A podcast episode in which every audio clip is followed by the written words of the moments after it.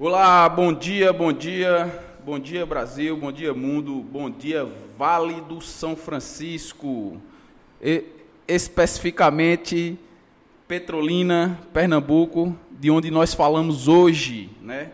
Hoje, é, em primeiro lugar, né, eu gostaria de, de, de comunicar né, que o Isnaldo não veio hoje é, por questões de saúde, né? Então é, ele não, não pôde estar conosco hoje nesse domingo, né? Infelizmente nosso poeta não veio, mas a gente vai tocar o barco aqui. É, é, eu vou tocar o barco aqui sozinho, né? Nessa mesa hoje com muita é, interatividade, né? Com uma pessoa bastante especial, hein, pessoal? Aqui no Vale do São Francisco, é, falando com, com João Ricardo, né? Economista né? João tem sólida formação acadêmica, né? ele é doutor em economia pela Universidade Federal de Viçosa, né? pesquisador da Embrapa, do Semiárido, é professor titular da FACAP, né, de Petrolina, professor permanente do programa de pós-graduação em dinâmicas de desenvolvimento do semiárido da Univasf é, e coordenador responsável pelo Observatório de manga e de uva da Embrapa. Olha só que legal, hein?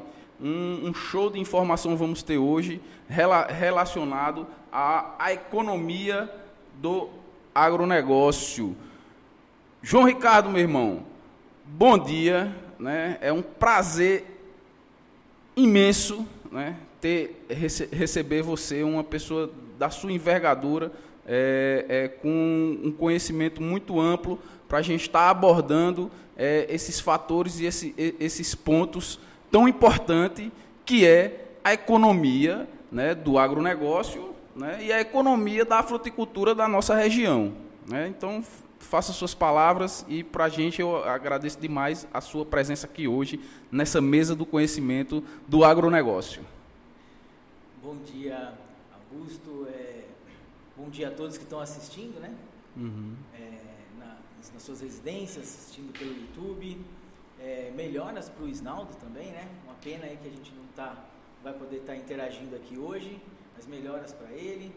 É, eu gostaria de iniciar agradecendo bastante esse convite, eu fiquei muito honrado é, por, por, por, você ter me convidado. Sabe que é, aceitei de pronto, porque Isso. é uma oportunidade né, grande que você está dando é, quem já assistiu os outros episódios, né, os outros podcasts, uhum. então viu que é, já passaram por aqui o, várias pessoas, como o Nilton Matsumoto, um craque na área de, de uva, é, já passou o Eduardo Ferraz, um craque na área de manga, Isso. o Guilherme Coelho, um outro craque, inclusive de, nas formas de articulação, nosso presidente da Abra Frutas, é, mas todos esses são agrônomos, né? É, e agora você deu uma oportunidade também para nós economistas participarmos do, do Agrocast, conversando um pouco sobre a economia, porque é sem, sem sombra de dúvidas que é uma importância muito grande você, e, é, e é esse vai ser o direcionamento, acho que a gente vai conversar bastante sobre isso, sobre a hum. questão de você casar toda a parte técnica agronômica com a parte de comercialização, de gestão, Perfeito. com a parte econômica, né? Então acho que é esse que vai ser o, o futuro, é esse que vai ser o, o para onde a fruticultura e o nosso agro vai direcionar e a gente está aqui para conversar sobre isso. Exatamente. É, é, João, você é, é, paulista?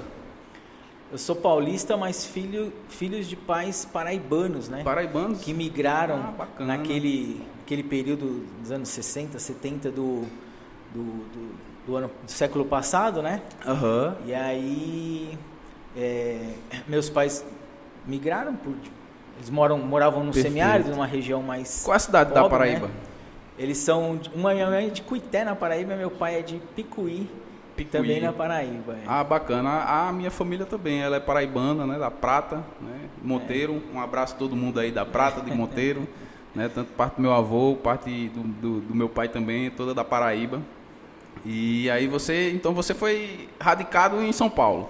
São Paulo, é, São Paulo capital. Lá. É, eu já, eu, exato. Eles foram jovens, né? uhum. né? E aí se conheceram, casaram e, E aí a gente nasceu. Quando foi para fazer o vestibular, para fazer Sim. faculdade, aí eu já fiz, aí eu vim para o Nordeste, fiz faculdade aqui, fiz a graduação e o mestrado na Universidade Federal de Campina Grande, que na Foi? época era a Universidade Federal da Paraíba. Sim. Fui professor então da Universidade Federal da Paraíba é, no campus de Areia, Areia. que é o campus de, que é o Centro de Ciências Agrárias da Paraíba, né? Uhum. Então convivi bastante com os Terra da agrônomos. cachaça. Exatamente, do Brega Areia, O né? Bregareia. Então aí a gente conviveu bastante com os agrônomos, com os zootecnistas, tocamos Bacana, bastante sim. interação com esse pessoal. E eu já tinha feito mestrado em economia rural. E aí fui para a Uhum. Universidade Federal de Viçosa, que eu acho Bacana. que junto com a Escola Superior de Agricultura Luiz de Queiroz, que é a Exalc, né, a USP, Sim. são hoje duas grandes referências na área Referência, de- referência. de Inclusive, nossa ministra, né, Tereza Cristina, se formou lá, né, na, na- É. na Universidade Federal de Viçosa. né? E é uma universidade de referência na área da- das ciências agrárias, on- onde produz muito conhecimento, muito, muita produção científica, né, voltada para o agronegócio. Né? Exatamente. Lá de saíram é, grandes é, pe- personalidades do agronegócio. Uhum. O, o doutorado que eu fiz, ele foi o primeiro doutorado do Brasil. Ele completou essa Show. semana 60 anos de história.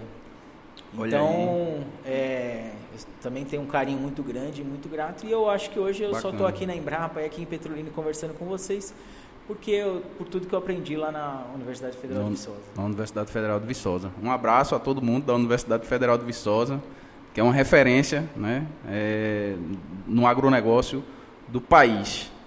É, e, e me conta uma, uma questão, a, a paixão pelo, pelo skate, né? Você, você é skatista, eu acompanho. né?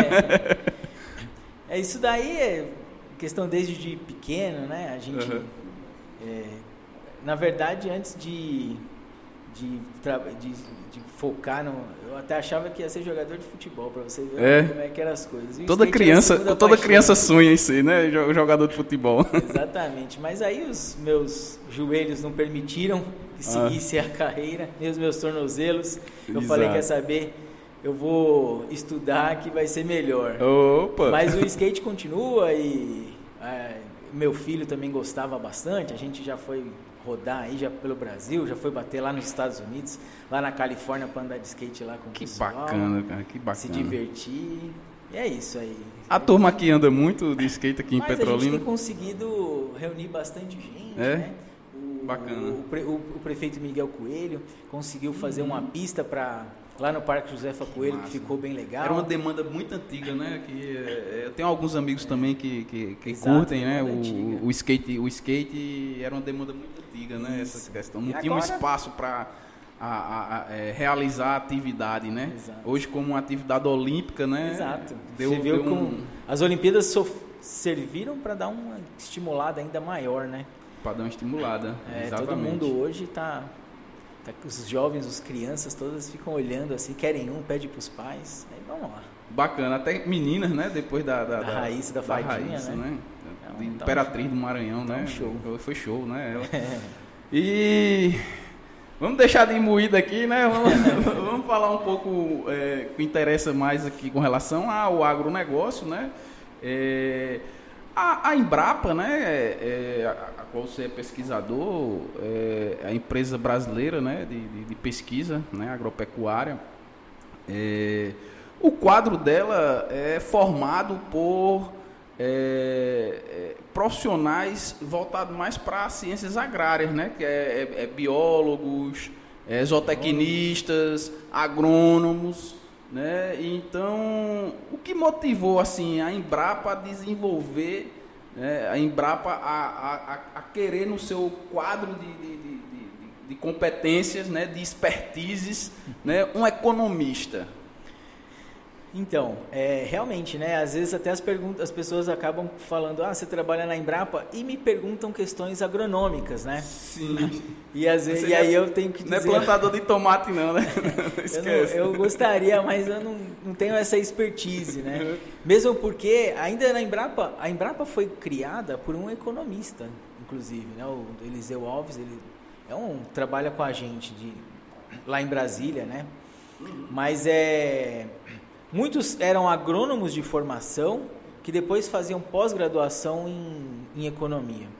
É, então eles ainda têm algumas informações agronômicas. No meu caso é diferente porque eu sou economista da graduação, mestrado e doutorado. Né? Perfeito. E, e abri o concurso da Embrapa em 2010, eu era até professor da universidade, e era um concurso específico para economista com todo o meu perfil, e era, uhum. e era o nível de exigência da, de, de, de conteúdos, né?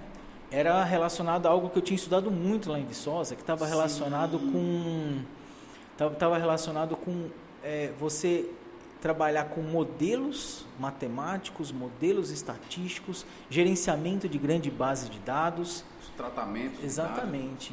E, e aí eu fiz o concurso, foi aprovado quando eu cheguei aqui em Petrolina. Eu morava em Campina Grande, então né, eu cheguei aqui em Petrolina. É, a gente já conhecia Petrolina, né, pela pela história da fruticultura, sempre né, famosa, é, falaram: você vai trabalhar com o mercado de frutas. É, e aí, para isso que a gente contratou, a gente contratou é, porque a gente precisa de uma pessoa especialista em mercados. Porque uhum. é, você precisa explicar para a gente é, é, onde, para onde está tendendo as coisas. Porque Perfeito. a pesquisa agronômica ela tem que servir então para atender essas tendências de futuro, né? Isso. Então é, vamos imaginar algo nesse sentido. Como é que está a tendência de consumo de manga? Então é a tendência seriam para mangas sem fibra hoje em dia, Isso. né? Então os pesquisadores tinham que estar tá, agronômicos de melhoramento, tem que estar tá, tentar tem que estar tá engajado, engajado para dizer, ó, não adianta a gente ficar quebrando a cabeça com manga com fibra, digamos assim né? Porque existem demandas por outras frutas que estão crescendo. É como é que a gente faz para levar essa nossa e, e mercado? Tá, tá, uhum. onde é que está crescendo mais? Olha, vai o mercado asiático tem um potencial, etc. Sim. Aí o pessoal da pós-colheita, opa, então a gente precisa pesquisar como é que a gente vai fazer a logística aqui na sua área para conseguir levar uma manga de qualidade até a Rússia, até o os Emirados Árabes lá. Até Dubai. exatamente, até, até a Ásia toda, Ásia. entendeu? Então é isso, era um casamento uhum. em que os economistas indicam, né? E uhum. ficam né, monitorando e trazendo informações, porque é, é, no final das contas a questão econômica acaba muito direcionando para onde tudo vai, aconte vai acontecer, né?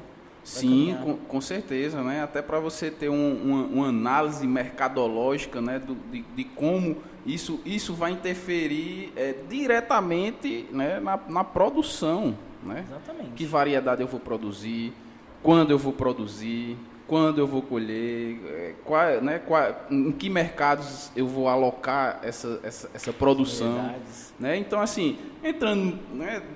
Já nessa seara da fruticultura, né? Você hoje é responsável na Embrapa pelo observatório, né? Da, da fruticultura, né? Da uva e da manga. Né?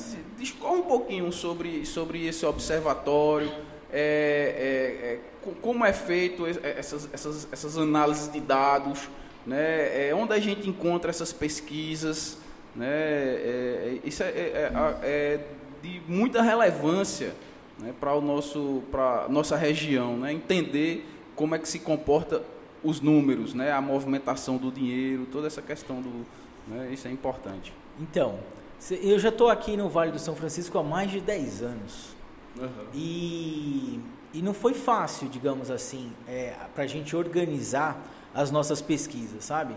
Porque é, eu, eu não tinha tanta experiência efetivamente com o mercado de frutas, então Sim. a gente teve que ir aprendendo, né? Uhum. E eu tenho é, muitas pessoas que eu preciso até fazer um agradecimento, porque foram pessoas que ajudaram demais. Sim, então, sim. por exemplo, o pessoal todo da Koana, o Nilton Matsumoto, o Eds Matsumoto, o, o, irmão dele, é, o pessoal da Copex Vale, o Márcio Amorim, o Christian, o seu Jailson Lira.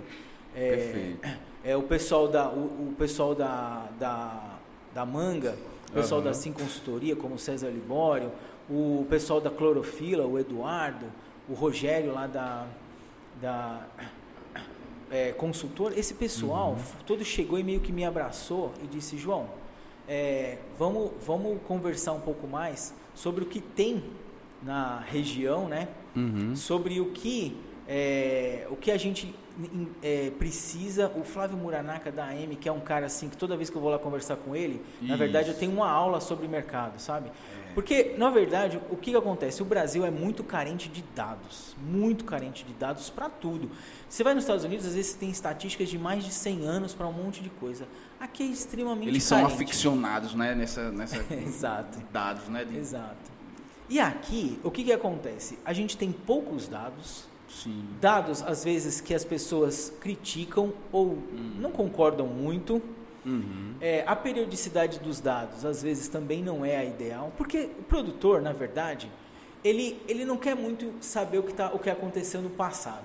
Ele tem muita ânsia de saber como é que vai ser o futuro. O futuro. Futuro, né? Uhum. Mas às vezes, é, mas é, economista, eu não tenho uma bola de cristal. É, você tem que se remeter ao passado, né? Exatamente. Então, o que, o que já aconteceu no passado, o que a gente pode pensar para o futuro? Né? Então, é isso que a gente... Mas então, é, durante muito tempo, eu só trabalhava explicando o que aconteceu para o passado, no passado. Uhum. E os produtores, eu entendo claramente que não tinha muito interesse nas minhas pesquisas, no que a gente uhum. divulgava, porque era, eram, primeiro, eram dados de periodicidade, às vezes mensal, trimestral, etc. E de coisas que já tinham acontecido. Então, irmão, já aconteceu, já foi. É, né? isso. E aí, e aí, realmente, a gente deu uma patinada durante bastante tempo uhum. para conseguir é, organizar, organizar as bases de dados, que não são muitas. É, é, os dados do IBGE, por exemplo, Hoje o IBGE fala que a gente vai ter com manga aproximadamente 30 mil hectares no Vale do São Francisco inteiro. Certo. Mas quando você vai para a realidade, quando você vai conversando com as pessoas, com os consultores, com outras fontes de dados, uhum. eles dizem que já passou de 50 mil hectares.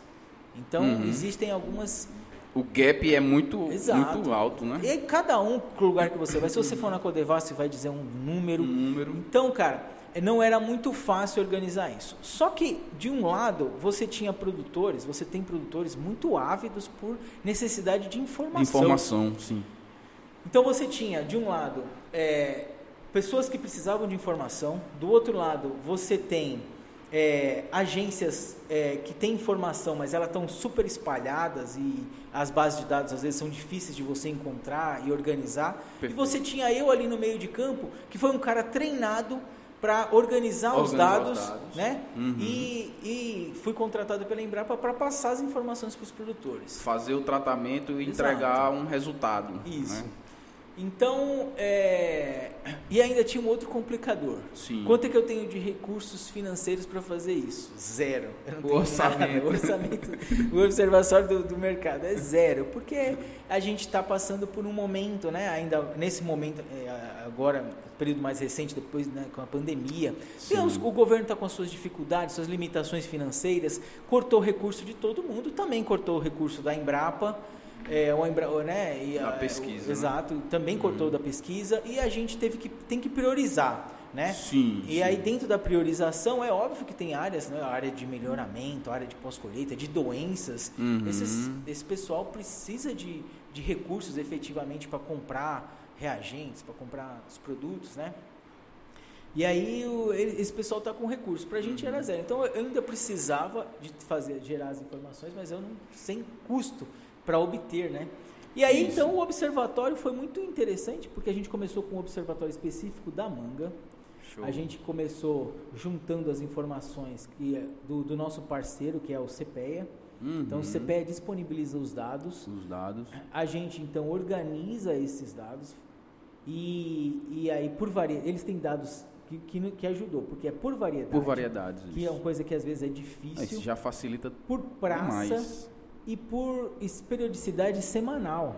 Uhum. Entendeu? Então você está sabendo tudo que está acontecendo a cada semana para Manga Palma, para Manga Tome. Tome entendeu? Uhum. Se quiser saber em Livramento, em São Paulo, é, no Vale do São Francisco, ele tem todas as informações, no norte de Minas. Uhum. Então eu peguei e consegui. Então eu falei, ó, vou começar com com essa análise de preços. Perfeito. E análise de exportações também. Então Show. a gente começou com essas duas questões. É, e fomos passando para os produtores através de grupos de WhatsApp e etc. Maravilha. Hoje, hoje tem um site, tem um, um é, é, que faz parte da pergunta, né? É. Onde encontrar esses dados, Exato. né? Aí Uhum. O... Só que só passar pelos grupos de WhatsApp, né? Isso. Aí nem todo mundo tem é, contato de todo mundo, etc. Aí o a Embrapa Semiárido tem, você entra no site www.embrapa.br semiárido, hum. você vai ver dois banners, o do Observatório de Manga e do Observatório de Uva. Perfeito. E lá tem as informações de um lado de mercado interno e do outro lado do mercado externo. Mercado externo. É, é uma dessas perguntas, né, para a gente especificamente, né, qual é o, o, panorama, né, da cultura da uva hoje, né, no Vale? Manga que é que você, é, da, da, da, da, manga. Primeiro vamos é, falar da manga, depois a gente passa é. para a uva. Mas qual, qual, qual é esse panorama hoje? É, é, é dessas análises que, que, que, você, que você faz semanalmente, né? O que é que, o que, é que a, a, gente pode estar tá observando com Pronto, relação a essas a estatísticas? Consegue, a gente consegue, depois do Observatório da Manga, o pessoal da uva pediu inclusive Sim. com várias sugestões, e aí a gente melhorou o Observatório da Manga, com as, e, e eu até trouxe aqui, você vê várias informações aqui em cima da mesa uhum. sobre preços, exportação, geração de emprego, que era uma coisa que não tinha. Importante. Né? Uhum. Quanto de emprego gera na nossa região. Isso. E aí então a gente conseguiu é, é, tá essa monitorada. É, o ano de 2020, vamos começar até com o ano de 2020, assim sem querer estender muito, mas o ano de 2020 foi um ano um pouco assustador. Porque pandemia. apareceu a pandemia e ninguém sabia direito como é que aquilo ia ficar. Né? Como ia se comportar, né? Como ia se comportar o mercado. Todo hum. mundo se trancou. Eu lá em casa me tranquei. Não. Dentro de casa aí fiquei. Vamos, primeiro vamos primeiro comprar, ponto é o medo, né? Vamos comprar um estoque de um comida estoque. e a gente fica aqui da janela ver se o vírus passa aí na rua. Mas a gente fica aqui para ele não pegar a gente. Nem sabia como é que era aquele negócio.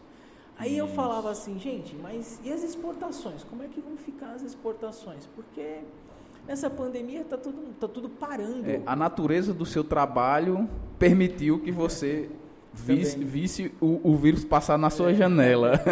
Mas para o agro, né, que não, para o agro que não parou, né, aí teve que ter uma forte adaptação a essas, a essas questões do, do, Exatamente. Um ano que a gente ficou assustado no começo acabou se revelando os, os melhores anos para o agro. Por quê? Uhum. Porque no mercado interno a gente teve uma. As pessoas tiveram mais renda por causa do auxílio, etc. Ficaram Sim. em casa, passaram a comer mais, uhum. não viajavam, não saíam, ficavam em casa. Você fica em casa ali, você fica sempre comendo mais. E entenderam que fruta é uma, né, uma, um alimento saudável. saudável. Exatamente. Isso. Precisa estar saudável por causa, uhum. né? O, você acaba sendo contaminado, etc. Está com a imunidade né, fortalecida para não, não, não contrair é, é, e, e ser tão infectado, grave, ou, né? ou, se for infectado, não, não ser tão grave, isso. né? E, e, isso despertou né, um, uma mudança de comportamento no hábito de consumo. Mundial. Mercado uhum. interno a gente também e no mercado internacional. Isso. Então a gente, o ano passado, a gente nunca é, é, vendeu tanto, nunca exportou tantas frutas como a gente tinha exportado em 2020, comparado com os anteriores, exportou uhum. bastante. No mercado interno também vendemos bastante. E foi um ano uhum. assim, né, empolgante, empolgador. Empresas disseram que foi o melhor ano da história e assim sucessivamente. Maravilha. 2021. Só, é... só interromper. Se tu tá falando de mercado interno e externo, os dois. Exatamente. Tá. Mercado interno e de mercado externo. Beleza. No final do ano passado, aí a gente já começou a perceber umas situações um pouco complexas. Porque Sim. foram porque a gente não tinha, a gente não tem informações uhum. é, de, é, de um intervalo curto de tempo sobre demanda e oferta. Você não tem. Quanto hoje, se você me perguntar, hoje, quanto vai para o mercado da produção do Vale do São Francisco? Semana que vem, quanto, quantas carretas vão sair do Vale do São Francisco? Uhum. Cara, ninguém tem essa informação. Estou entendendo. Entendeu? Então você não sabe direito quanto é que é a oferta. Uhum. E a gente também não sabe como é que tá, quanto é que se consome semanalmente, digamos assim, é, no, na região sudeste, na região Sei. sul de, de, manga ou de uva. E, e, com essas séries, essa, com essas séries históricas, né, que você vem, vem acompanhando, não, dá para fazer um, um, uma, um, é, uma previsão dessas demandas? Você, nesses, seus, nesses seus estudos, é, você consegue identificar essa, essas previsões de, de, de, de demandas a gente hoje, a gente hoje conseguiu, né, já, já uma apesar de não ter as informações uhum. diretas da oferta e da demanda, uhum. mas a gente tem as informações de preço. Sim. E o comportamento das curvas de oferta e demanda refletem no comportamento do preço. preço então a gente tem uma ideia indireta, via preços, uhum. do que estava acontecendo com a oferta e com a demanda. Uhum. Uhum. É... Hoje em dia, é... o ano de 2021 já se tornou um ano mais complexo. Já não é um mesmo ano, é um ano que a gente chamou, desde o começo do ano, a gente vem chamando de um ano desafiador. Sim. Sendo um ano desafiador. Por quê? Porque é, os preços não estão tão bons quanto no ano passado. No ano passado, né? É, eles não estão tão, tão deflacionados, bons. né? Inclusive, é. eu estou acompanhando os seus, os seus números do observatório, né? Eu vejo que em algumas variedades existem, existem preços, é, existem é, variedades que estão deflacionadas, né? Explica mais um pouquinho o, o, é, o, que é, o, que é, uma deflação, né? Pronto, deflacionar é, uma, é algo que é, eu até já fui questionado por produtores sobre a questão do deflacionamento, né? uhum. né?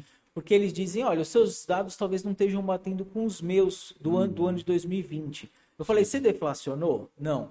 Eu falei, cara, precisa deflacionar, porque é o seguinte, você, você tem que entender que um um quilo de manga que você vendia o ano passado, uhum. você comprava X produtos. Isso. Mas hoje, com a inflação, você vender um quilo de manga. Corre no poder de compra. Você não compra mais a mesma é coisa. Isso. Então, eu tenho que te, você tem que entender, né? Aquele valor que você vendeu, quanto seria hoje? Quanto então, seria hoje? você tem uma ideia. É, foi vendido manga em 2016, no início de 2016, por R$ reais e pouco. Uhum. Hoje, aquele R$ reais e pouco para você ter o mesmo poder de compra que teve em 2016, uhum. cinco anos depois, ela teria que ser vendida por sete reais e pouco. Sete reais e pouco. Porque existe a desvalorização Exatamente. da moeda. Da moeda. Né? Que é, um, é, é, é, é, a, é a tendência e é o que a gente está enxergando. Que o seu Isso. observatório está é. tá lhe dizendo, olha, Exatamente. presta atenção nos seus cálculos, coloca isso dentro dos cálculos, porque isso vai refletir lá no futuro. Exato, porque eu não fico mascarando nada. Você não, você, você não, tá mascara nada, entendeu? Então você precisa fazer isso. Porque eles têm que entender que os custos de produção, uhum. né? Eduardo estava falando disso também no último. Os custos uhum. de produção aumentaram demais. Isso. Os custos da logística internacional para você, tudo aumentou demais.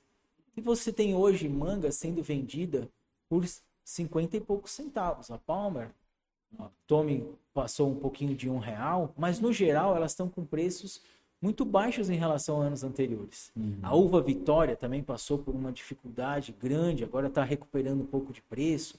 Uhum. Então foi um ano desafiador no sentido de que é, os preços eles não estavam, em algumas situações, eles não estavam cobrindo os custos de produção. E aí todo mundo começou a perguntar, mas por que, que isso está acontecendo? Que é que tem? Muitas, muitas respostas, mas nenhuma, digamos assim, você podia ter a certeza porque estava relacionado com uma, uma falta de dados. Sim. E aí então a gente conseguiu, o observatório, ele mensalmente ele pega os dados de comercialização de todos os CEASAs do Brasil Bacana. E especificamente o CEAGESP em São Paulo, que é o maior. O maior. Cara, Poxa. e aí a gente foi comparando a história, os dados históricos, os dados de 2021 com os dados de 2020. Pra gente ter uma ideia mesmo que de quanto está sendo ofertado de manga. Uhum. E eu vou te falar que teve mês que a oferta foi 200% maior do que em 2020. Uhum. Então, o que, que aconteceu esse ano? O que, que, tem acontecido com manga e com uva também especificamente? Situ meses ou semanas em que você tem uma oferta que está sendo muito maior do que já foi anteriormente. Isso. Então você tem uma oferta maior. Do outro lado, esse ano é um, é um ano em que você não tem mais aquele auxílio emergencial que sustentou muitas famílias, uhum. né? Uhum. Você tem muitas famílias que estão desempregadas é, pessoas que estão desempregadas na família, isso. a inflação correndo o poder aquisitivo. Então, é, isso faz com que a demanda também tenha caído um pouco por frutas em geral. Então, isso meio que explica o que está acontecendo hoje é, no mercado interno. Muita Perfeito. fruta, com uma demanda que não cresce na mesma velocidade da oferta, os preços têm caído. Baixo poder aquisitivo, né? É uma economia que ainda está camba, cambaleante.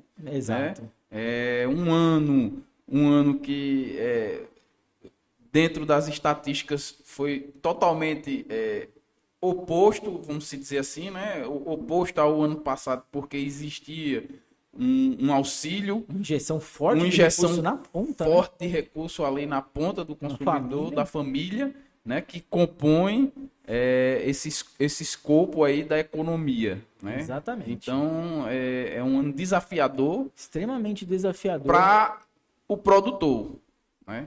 Que que está ali fazendo suas plantações, né? Esperando uma perspectiva, né? Empolgado também, né? Com aquela com, com o ano passado, Exato. mas que precisa ter um, um, um, um olho mais apurado, né? Com relação às tendências que estão acontecendo aqui no, no, no, no país, né? E o observatório a gente tem trabalhado para ajudar, sabe? O nosso papel uhum. é ajudar a, a, eles entenderem a realidade, porque é uma realidade muito dura. Eles têm de um lado preços mais baixos, custos uhum. de produção mais altos, Cara, eles são os maiores. O agronegócio, e especificamente a manga e a uva, é o maior gerador de emprego no Vale do São Francisco. A gente tem os dados Isso. do CAGED só sobre geração de emprego. É, tem meses que chegou a, a 50% dos empregos gerados, líquidos, os empregos líquidos gerados, vieram do agronegócio, agronegócio. mais especificamente do manga e da uva. Entendi. É, o salário que, é, que se paga é um pouco acima do salário mínimo, por causa da convenção trabalhista. Sim. Não existe atraso de pagamento no agronegócio. Outras eh, situações podem até. Mas no agronegócio, esse pessoal não atrasa. Então, eles têm as responsabilidades dele, as despesas, uhum. os custos mensais, que uhum. em determinadas empresas são milionários os custos, né? Sim. E de outro lado, você tem uma receita que, que reduziu em relação aos anteriores. Então, é, é um ano desafiador nesse sentido. E mesmo na, no mercado uhum. internacional, é, o que, que aconteceu? Foi, é a válvula de, foi a válvula de escape para muitos. Uhum. Então, se você pega os dados de, das exportações, você também vai ver que 2020 a gente já tinha batido recordes. Só que em 2021 a gente vem batendo o, o recorde dos recordes. Por quê? Porque você olha para o mercado interno e você fala, muito preço muito baixo. Vou exportar tentando ver. O câmbio ajuda bastante, né? Tentando Isso. ver se, se eu consigo. Só que é um ano. É, para uva, para uva é diferente. Para uva eles tiveram uma sorte. O Chile teve, teve problemas esse ano. De, de clima, né? Exato. Problemas climáticos. Quebrou isso, isso quebrou a safra, a safra deles. E, consequentemente, quebrando a safra do Chile, você tem uma injeção tinha... aqui da... Temos uva. Tem, e aí, então, é a, gente, que, a gente tem essa vantagem de ter uva todos os, meses do ano. Então, a gente uhum. abastece o mercado. No caso da manga, isso já não, não, não aconteceu, não entendeu? Os outros países que são nossos concorrentes tinham frutas. Isso. E, e aí, então, é, não, não, né? quando o Brasil força e entra com a sua fruta, sendo que outros a gente, digamos assim, uhum. entra na janela de outros, apesar que hoje em dia está até difícil de saber quem é a janela de quem. Então você abarrota o mercado de fruta e aí isso faz com que o preço efetivo caia, né? caia né? É a maior oferta. Exato, é. exato. O preço em dólar, o preço em euro caia. Ainda uhum. mesmo que você converta isso em num, num câmbio que valoriza, mas às vezes uhum. você fica ali trocando trocando dinheiro. Né? É, aí é, é, é, esse, esse, esse mercado da, esse, esse, nesse mercado da manga e o mercado interno dele, como é que tá? Porque o que se fala, né, muito, né, é em superprodução também, né? Porque você tem do lado o mercado internacional, né, e tem o mercado interno, né? É, nesse mercado interno, como, como é que está o comportamento? Né? Tem, existe o que se fala muito hoje, que é uma superprodução superprodução, de fato, é bom até a gente dizer que dentro do, do sistema Toyota de produção é um desperdício também, né? Ele faz parte de um elemento de desperdício, né? Então, a gente precisa é, entender como é que está essa realidade, né? Que isso vai afetar dentro das margens de lucratividade do, do, do, produtor. Com certeza. Né? Olha, 2018 na FENAGRE de 2018, uhum. participou de um evento, estava eu, estava Eduardo, Guilherme, estava a Fernanda do, do CPEA, e todos já estavam sinalizando para uma possibilidade de uma grande oferta uhum. ou até de uma superprodução de manga no Vale do São Francisco. Por quê?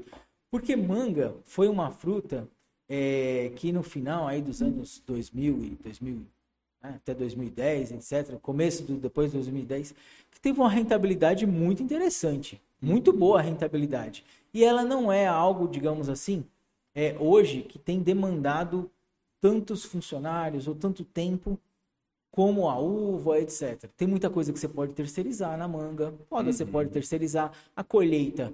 Quem compra vai, vai, vai, vai, vai colher é, e assim sucessivamente. A rentabilidade e um aumento de consumo, né? É, e aí começou o pessoal a plantar manga. Os viveristas não estavam dando conta, né? De da demanda, da por, demanda. Por, por, por, muda. por, por mudas, exatamente, uhum. de manga. Somado a isso, somado à, expansão da área, as, os, inova, as inovações tecnológicas né? fizeram com que você hoje produzisse uma, uma, uma manga de forma mais adensada, entendeu? Quando, quando você vai em áreas bem antigas aqui no Vale do São Francisco, você vai ter 100 plantas no hectare. Espaçamento maior, né? 10 por 10. Isso. Hoje em dia, você fala com caras que tem de, de 100 para só para 2 mil duas mil e tantas plantas por hectare. Então você imagina. Isso. Entendeu? É, o Eduardo estava falando aqui de algo superior a 70 toneladas 70 por toneladas hectare. Por hectares. A média é, mundial é 12 toneladas por hectare. No Vale do São Francisco, 20 e poucas. Mas tem pessoas que já estão com mais de 70 toneladas. Isso. Então você imagina o que, que acontece. Se você está produzindo em mais área e nas áreas novas você está produzindo uma quantidade absurda. Então é óbvio que, né? Aí a gente, foi, a gente fez as contas, é, uhum. Projetou para o futuro quanto a mais ia ter de manga para o mercado, a gente projetou o, crescimento das exportações e do consumo do mercado interno. Uhum. E aí a gente viu que, olha, a oferta vai acabar em determinados momentos ficando maior do que a demanda. E isso vai refletir nos preços. E é o que agora a gente está meio que observando, sabe?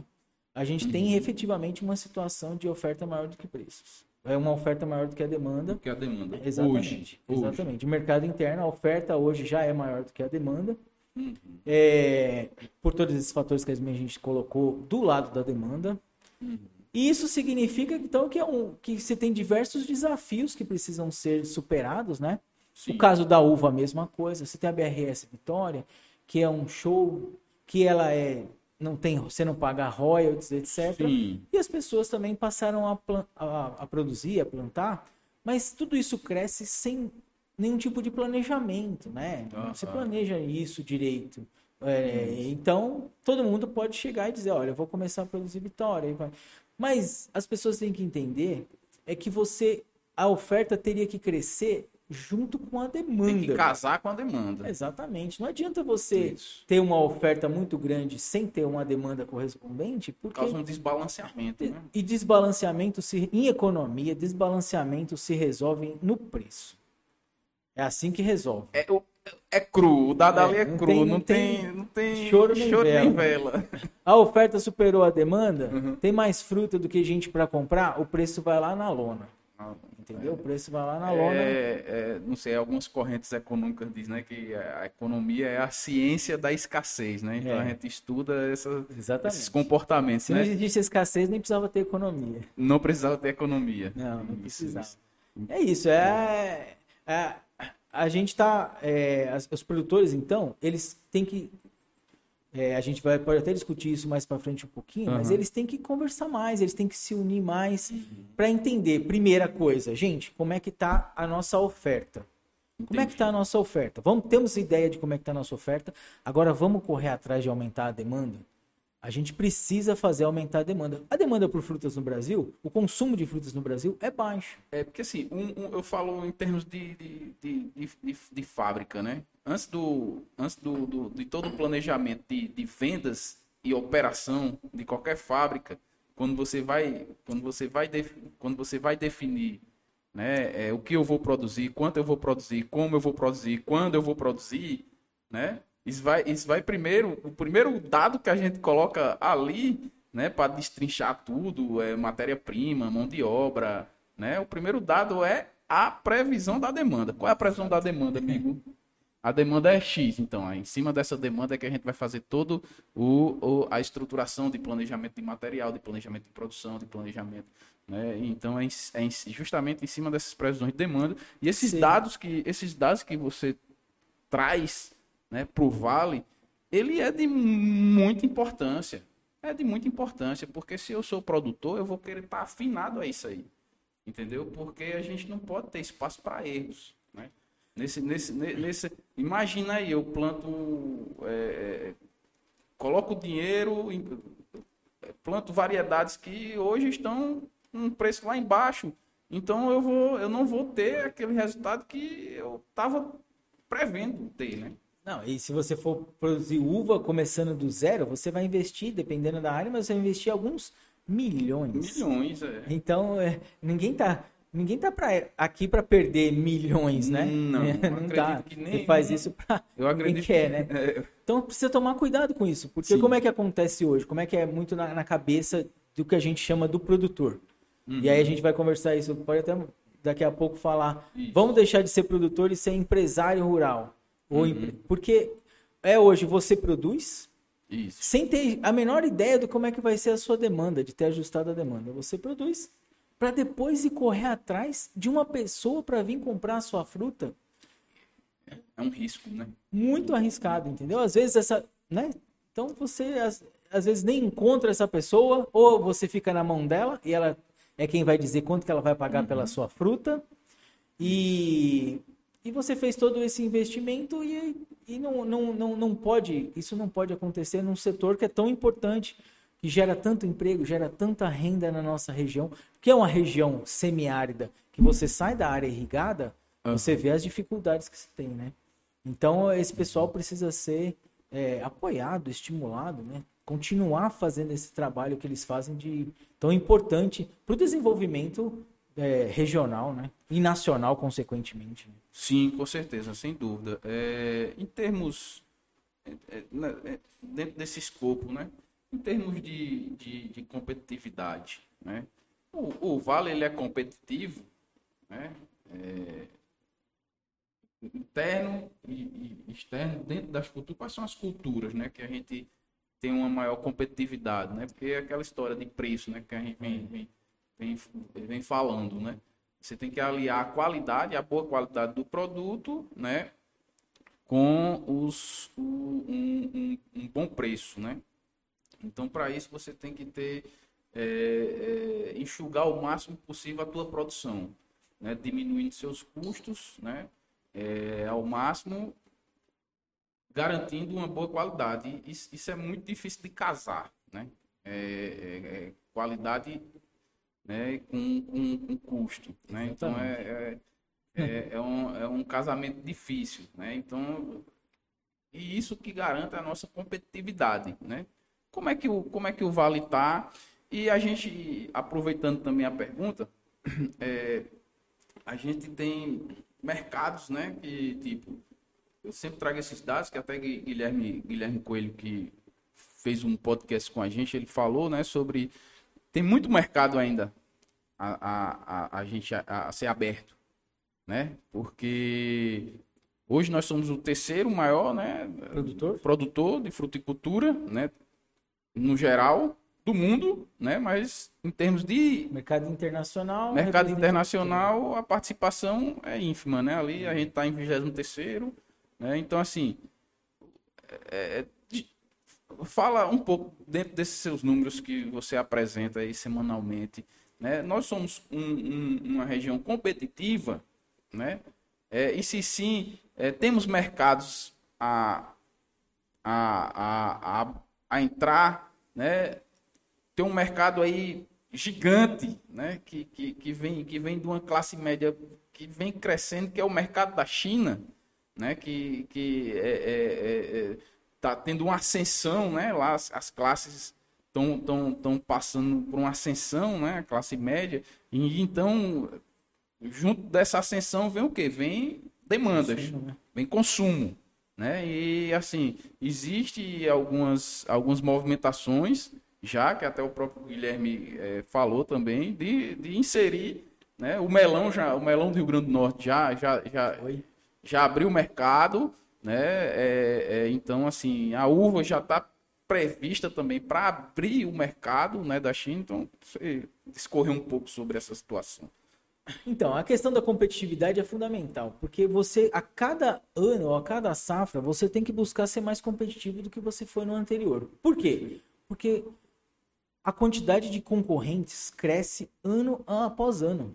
Uhum. E, esses, e os concorrentes, eles não eles são concorrentes de verdade, eles não estão brincando no mercado. Eles querem efetivamente tomar uma parcela sua do, do que você tem do mercado. É o jogo. É, é, é, é, é cobra engolindo, entendeu? É, não, não, é o, o, mercado, ele é assim, é competitivo. Uhum. Então a gente tem muitos, muitas regiões uhum. tentando, dentro do, do Brasil, né? Muitas regiões tentando se fortalecer para ter mais acesso ao mercado. Então você vai ter o pessoal ali de Sergipe, o pessoal da Manga, o pessoal do Sergipe tentando crescer forte, Sim. o pessoal do Rio Grande do Norte está se organizando para tentar vir mais forte. Uhum. O pessoal de livramento passou uma dificuldade uhum. é, por falta de água, etc. Mas aí com as chuvas que deram uma normalizada lá no, na, na, na, nos mananciais uhum. deles, eles agora chegaram forte de novo entendeu? São Paulo fica num, num, numa balança porque tem horas que eles preferem ceder as áreas para o pessoal da cana, mas eles Sim. também vêm forte. E, e, na uva também é, sempre você vai ter. Agora, nós temos aqui no Vale do São Francisco é, fatores que nos deixam bastante competitivos, Sim. que é a questão climática, você tem sol, você tem é, água, água, você tem muita tecnologia, muito profissional capacitado muita gente uhum. muito boa que sabe né, fazer, uhum. produzir aqui no Vale do Centro Francisco. Universitário de Pesquisa, né? Aqui, várias instituições, instituições de, de, pesquisa trabalhando para isso. Pesquisa. Abra Frutas uhum. é, e outras institu instituições aqui trabalhando para valor. Então uhum. você tem, né? É, é, sem dúvidas que você vai ter fatores que, que, que são competitivos. Porque a gente consegue fornecer volume e em períodos de tempo praticamente que, to, que atende todo uhum. mundo durante o ano. É, agora, isso tem, isso tem um outro lado da moeda, que é o custo. Não é barato produzir no Vale de São Francisco com qualidade, comparativamente a outros locais. Não é mais, Sim. entendeu? Então a gente produz, é, é, mas é um, é um valor elevado, né? Você é, vê o, o os produtores estão. A gente, tem, não, a gente ainda não chegou do observatório para passar para a central de inteligência do mercado, que é um passo que a gente um dia quer chegar, uhum. inclusive com é, acompanhamento de custos mensais. Mas os produtores, eles estão assim hoje, eles falam, olha, o custo está tão alto e está mudando tanto que eu já estou meio um pouco perdido. Produtores uhum. que são bem organizados, entendeu? Certo. De, de, de tão alto que o custo está. Então a gente acaba perdendo competitividade nesse sentido, porque como a gente tem um custo alto, a gente também precisa vender por um preço mais alto. Então, o que, que a gente acaba torcendo muito é para que outros países tenham algum tipo de problema. Esse ano, problema do Chile. Foi o sonho. Abriu essa janela que não tinha. Uhum. Entendeu? É, o Peru, quando tem um problema, é o outro sonho, porque o Peru é o nosso maior competidor tanto em manga quanto em uva, mais uhum. perto. Quando eles têm algum tipo de problema, é, uma quebra de safra, é quando, para nós, é ótimo. Porque quando o Peru está na, tá na, no mercado, ele está na janela dele, a gente não tem condições de, de competir com eles. Agora, é, quando você tem frutas, né? A Europa produzindo as frutas, a Espanha produzindo manga, Austin, etc. Então ali a gente não tem muito como competir com eles né? Por causa da, do, dos nossos custos de produção, os nossos custos logísticos e assim sucessivamente. Então, é, a gente tem esses tipos de problemas de competitividade. A qualidade da nossa fruta é muito boa, mas a gente tem essa dificuldade no preço. O câmbio favorece também as nossas exportações, uhum. mas a gente ainda precisa então isso causa algumas dificuldades, sabe, na competitividade. É, o custo em relação... Brasil é alto ainda, né? Esse, é muito alto. Né? Tem o custo de produção e o custo Brasil. A gente tem que mandar essa fruta. No mercado interno, o que, que acontece? Uhum. É, o que, que a gente acabou percebendo? É que a, a distribuição da fruta ela é muito concentrada principalmente na região sudeste e mais especificamente em São Paulo. É muito concentrado, sabe?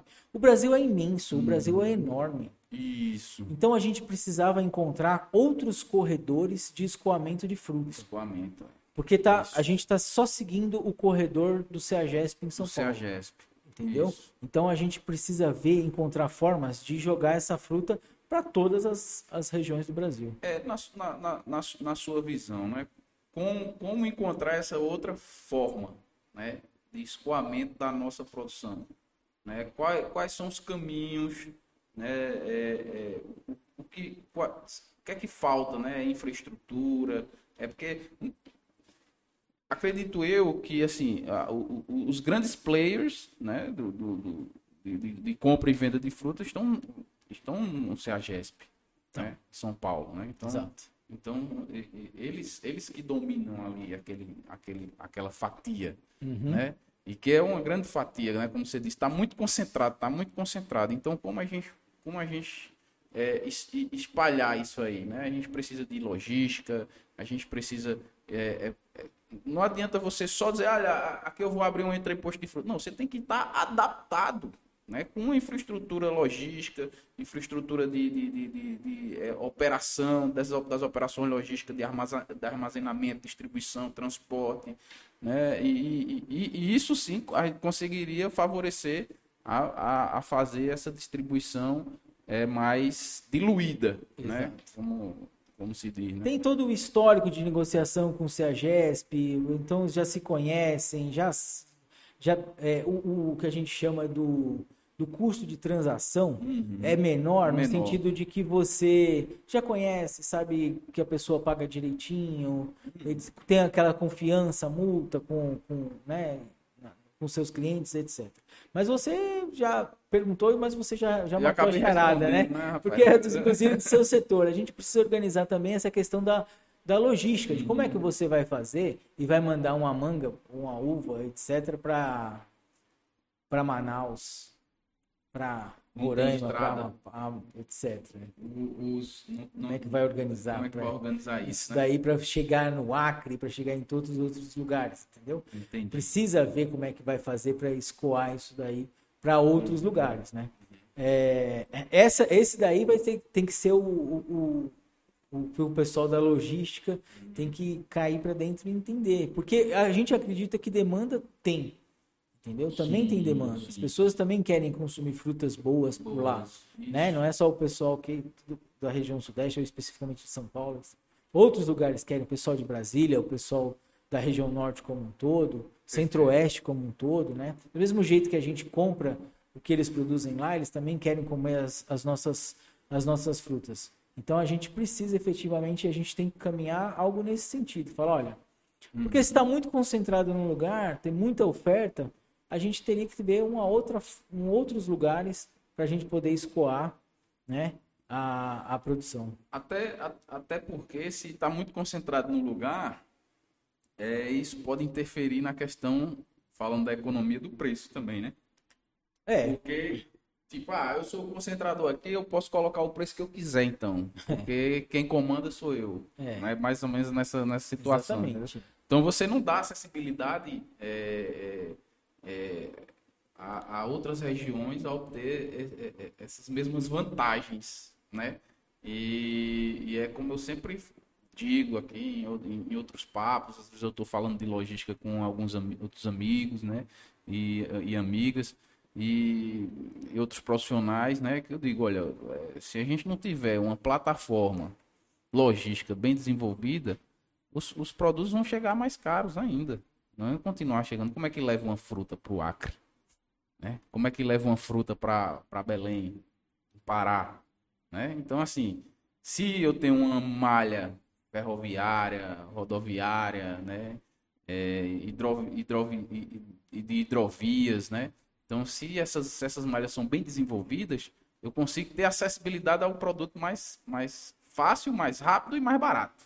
Exatamente. Né? Então é. É mais que a gente está lidando com produto perecível, etc. Mas Ainda a gente precisa. questão, né? Se a gente está de olho no mercado chinês e a gente vai conseguir mandar essa fruta para a China, a gente vai ter que encontrar uma forma também de mandar para outros, abrir novos mercados dentro do mercado interno também, entendeu? Então acho que essa busca hoje é muito grande, é de aumentar a demanda. Eu brinco nos grupos de WhatsApp, brinco falando sério, né? A gente precisa aumentar a demanda. A gente precisa, a gente eu não, eu não a gente não está falando que os produtores têm que diminuir área, diminuir produtividade. Não, que bom que você está aumentando bom. área, você está aumentando produtividade, significa que vai ter mais frutos, você está gerando mais emprego, você está gerando mais renda. Hum. Mas a gente precisa correr atrás de aumentar a demanda.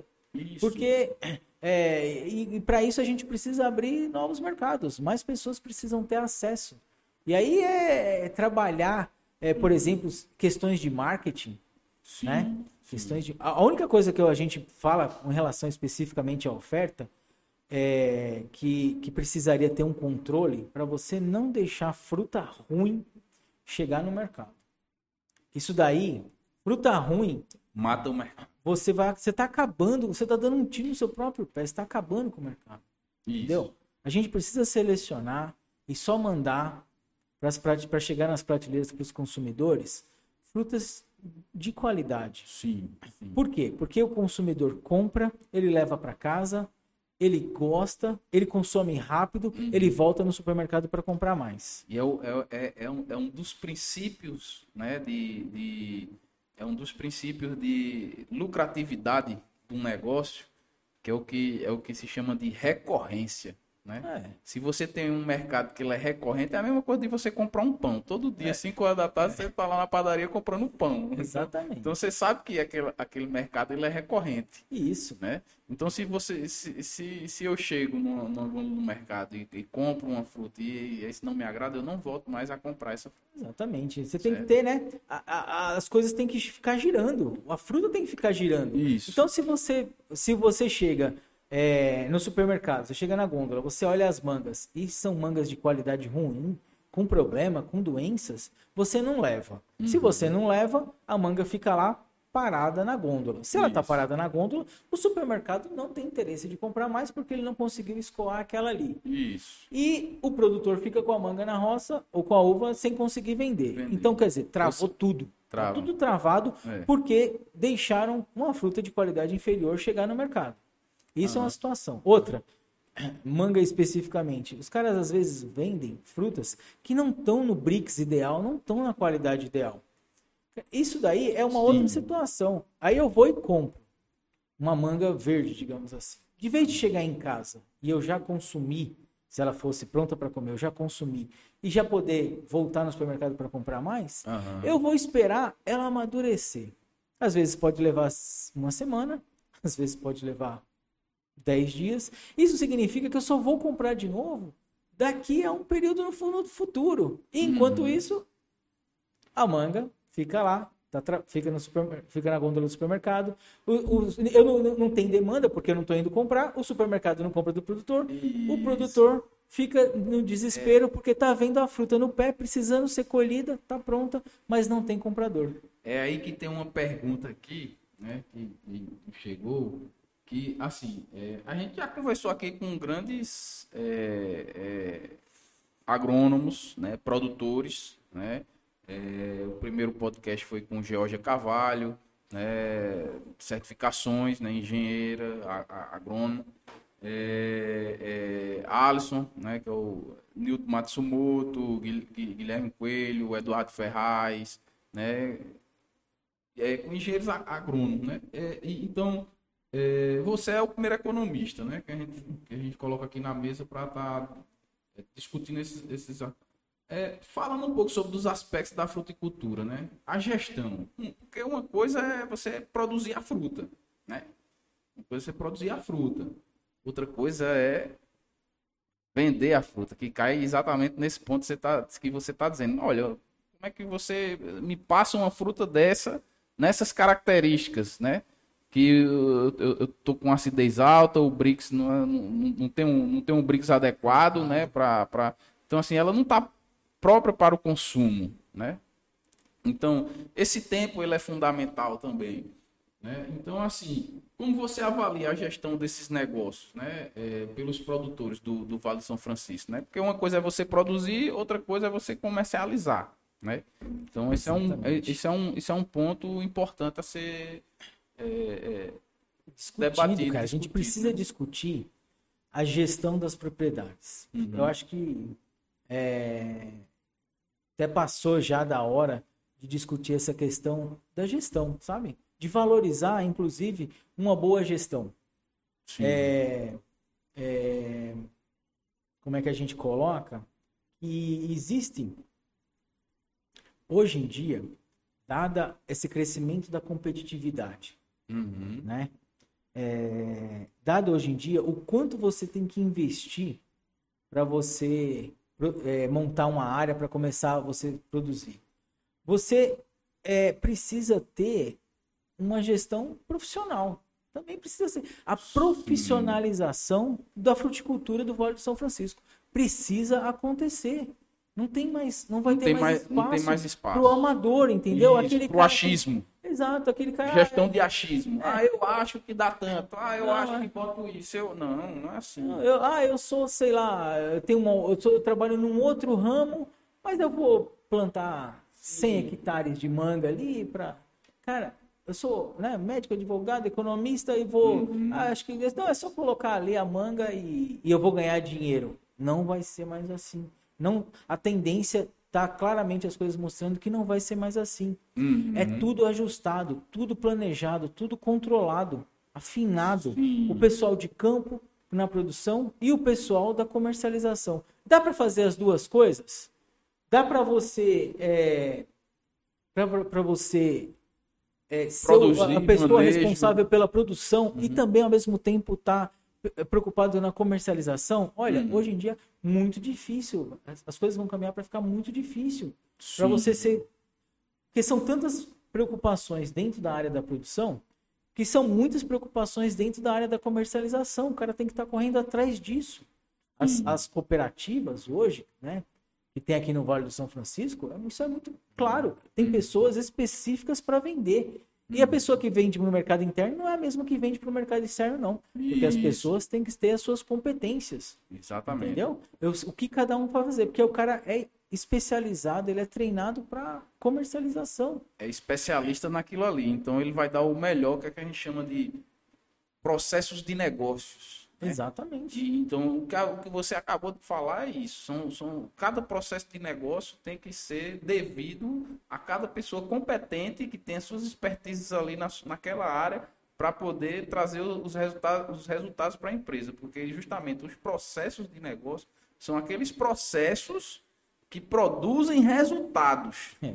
Qual é o processo de produção? Produz resultado, produz. Então, amigo, vamos profissionalizar isso aqui Vamos ter é, é, pessoas competentes, técnicos, fiscais encarregados do campo, engenheiros agrônomos, entendeu? É, é, uhum. Técnicos agrícolas.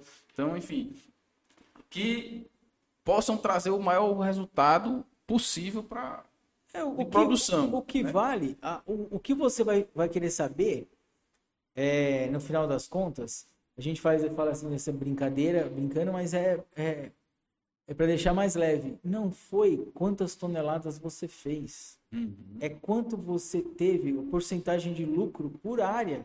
Entendeu? Quanto, o, o, que vai ficar, o produtor vai ficar feliz quando ele vê o saldo da conta bancária dele.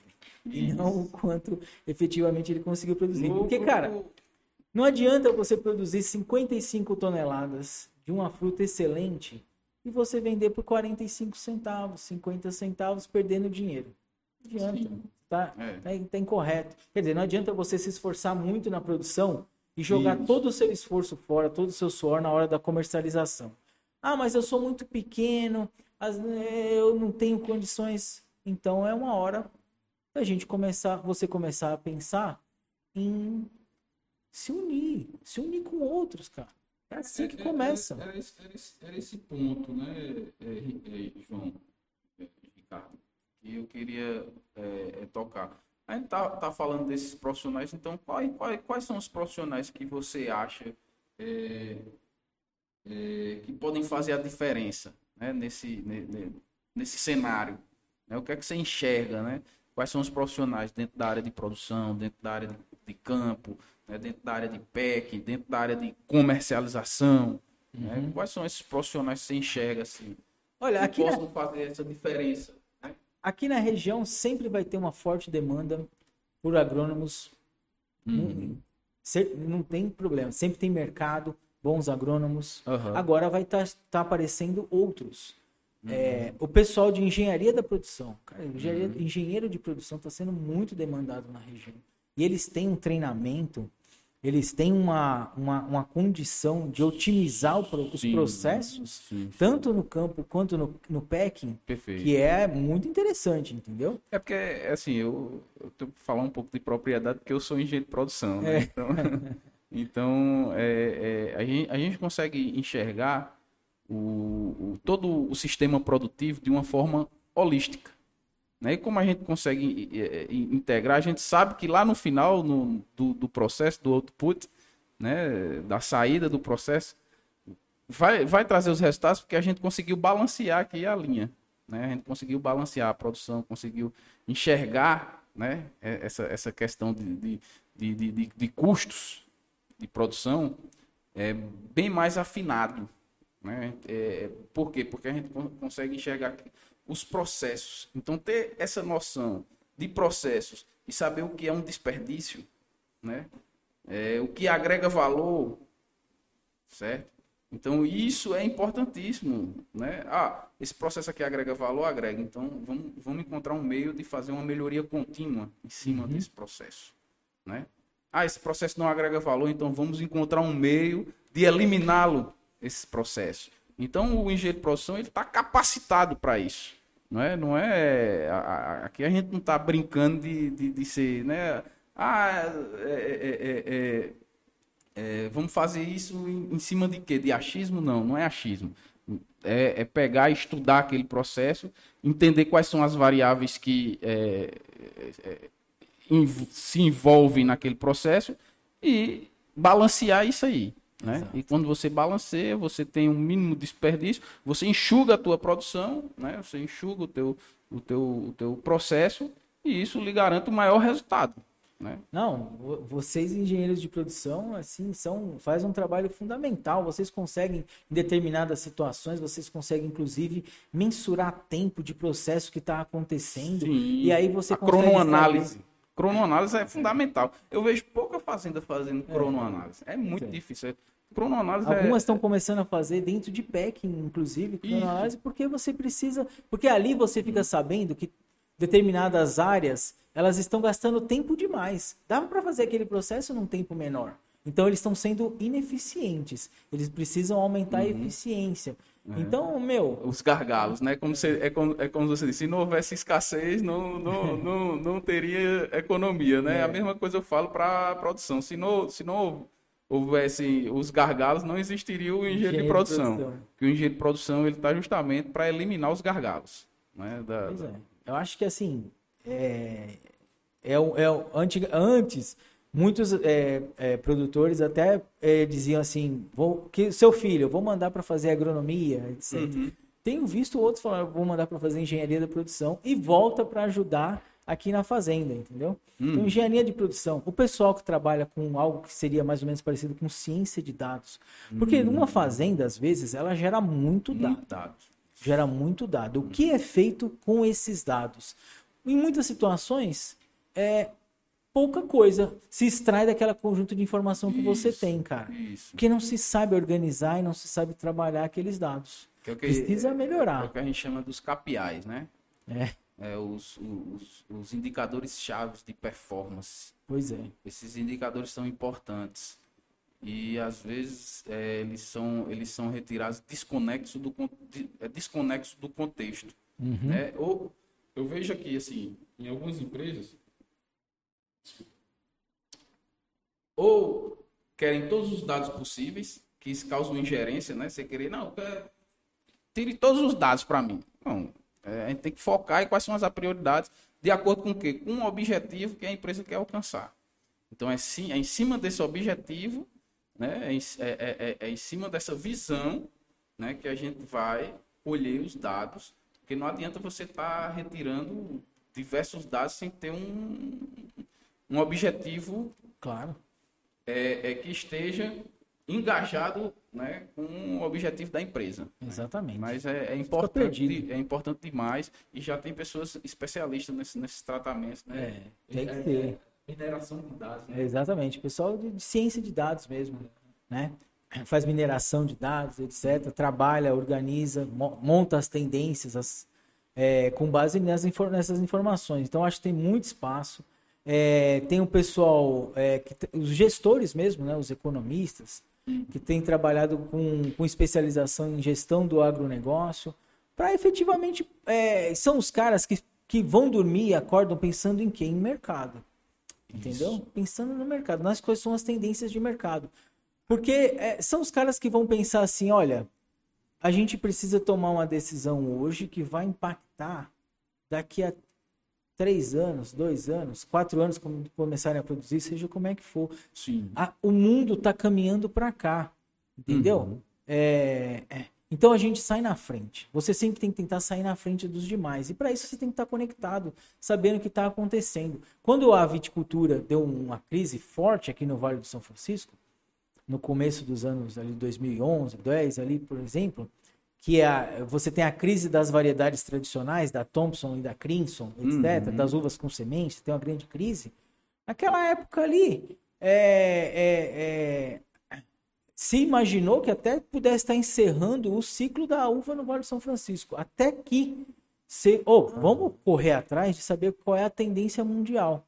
A tendência uhum. mundial são uvas sem semente que tem sabores que característicos. Tem sabores característicos né? Entendeu? Então uhum. a uva com gosto de algodão doce, uva com gosto mais forte. Tutti frutti. A BRS de, Melodia agora vem com gosto de, melo, de, de tutti frutti. Então é isso, essa é a tendência.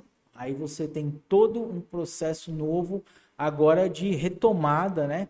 E aí e a gente hoje não acha mais que, que não considera mais que uma, uma variedade específica ela vai viver infinitamente. infinitamente é. hoje é. em dia vai ter os seus ciclos que vão ser mais curtos. Então daqui a pouco eu enjoei dessa. Mais, mais curto. E aí, é, esse é um ponto muito importante que você está tocando. E, e, falando em termos de produção, né? De, de produção. Hoje o mercado ele não está mais apegado como antigamente, né? Desde a, da, desde a época de, de, de, Henry Ford, né? Você pode comprar qualquer carro, desde que seja preto, né? Que só produziu o, modelo T preto e pode comprar qualquer carro, desde que seja preto. Não, hoje em dia você monta um carro no, pelo site, você, eu quero dessa cor, eu quero esse acessório, eu quero... E, então o mercado ele está evoluindo para esse caminho. Então hoje o que a gente, a gente chama na produção não é mais produção em massa né? A gente precisa ter o quê? Velocidade. Certo? Então você hoje, por isso que por isso que o sistema Toyota de produção vem justamente para você di, diminuir os desperdícios, né? E a melhoria contínua, você acelerar o processo e ter o quê? Velocidade nesse teu lead time, né? Uhum. Você tem que ter velocidade. Porque, o, o, porque quanto mais você personaliza, mais mercado você, você é, mais mercado você atende. Exato. Entendeu? Então, essa, essa, essa é uma questão muito importante dentro da área da, da fruticultura irrigada. Né? Porque os ciclos eles vão se acabar. Eu, é, é, é Vitória já não, não, não, é mais interessante. Ah, faz um, vamos fazer um de tudo fruto.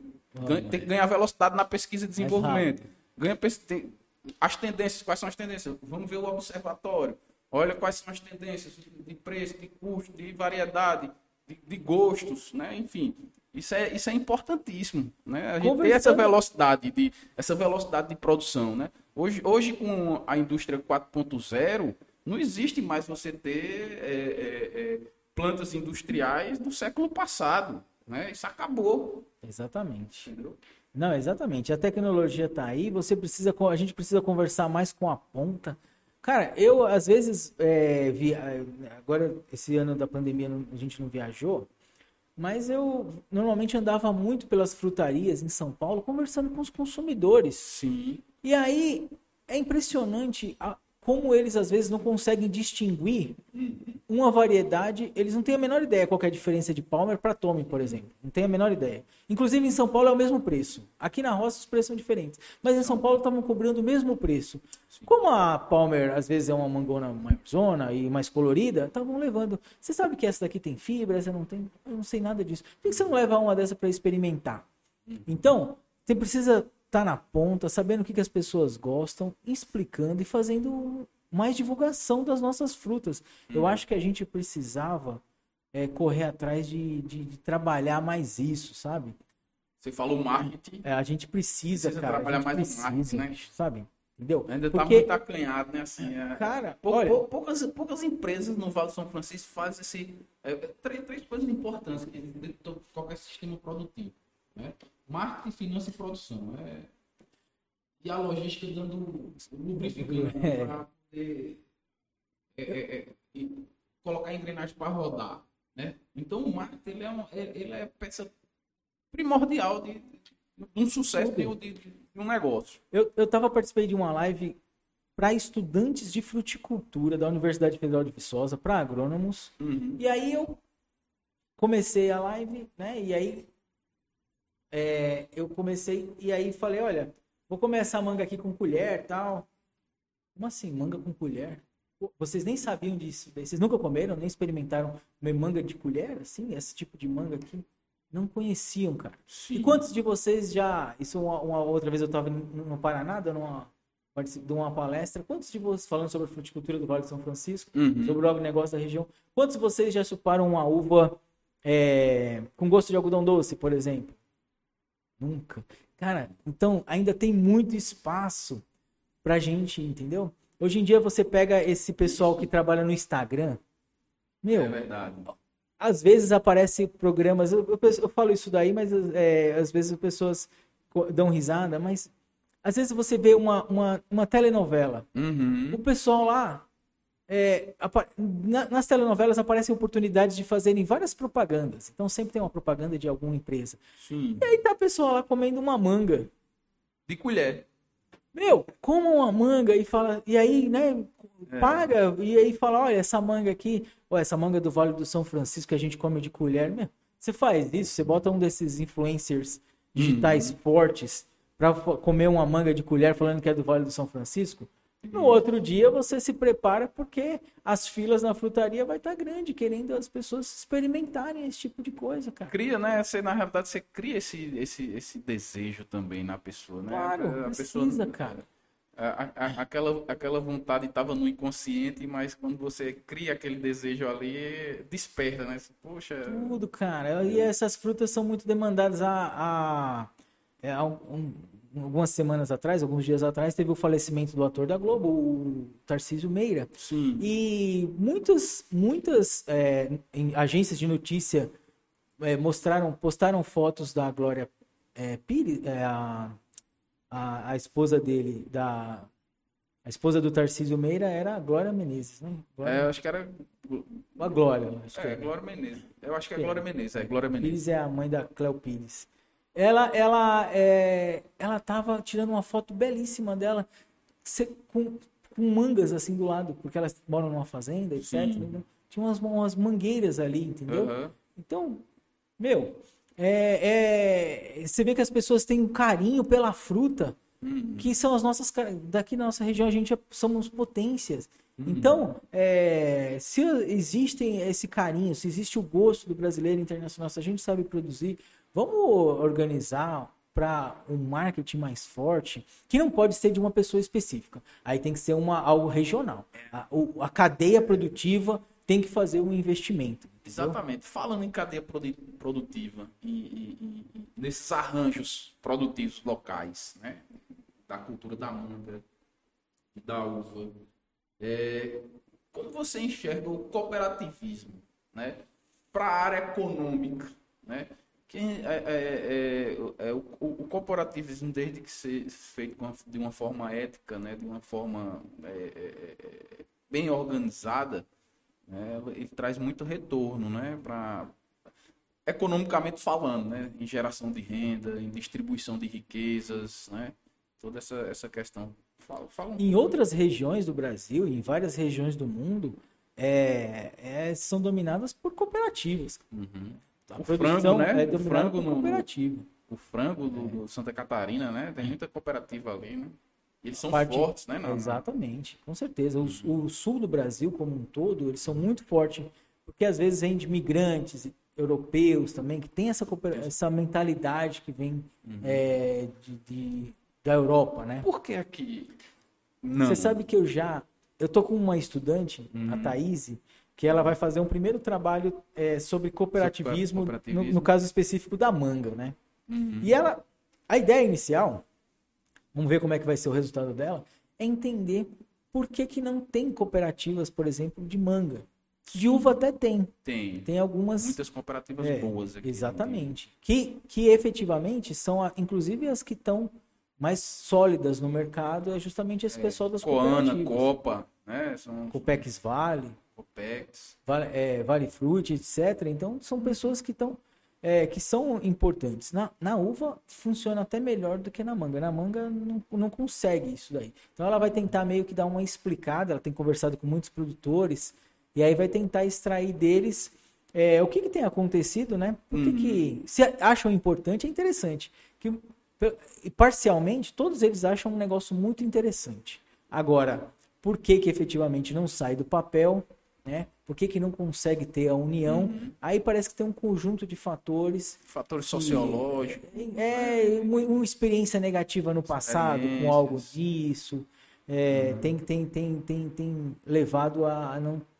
Mas, é, por outro lado, você também tem um outro contramovimento, uhum. que são as pessoas, né? Ontem à noite, num grupo que eu estava participando, um colega nosso, Marcelo, falou assim: olha, é, produtor, produtor de manga, falando sobre uhum. os preços. Olha, você tem 50 hectares, mas se você juntar 10, você tem 500. Uhum. Você tendo 50, você ali é, é, meio que um no meio da multidão, mas você Sim. tendo 500, você já se torna um grande. É, é o que a gente chama, até na economia, a economia de escala ela é importante, né? Para para você poder o quê? Para você ter um poder maior de barganha. Claro. Esse poder de maior de barganha ele é fundamental. E você, você, você, você constitui isso né, com, com escala.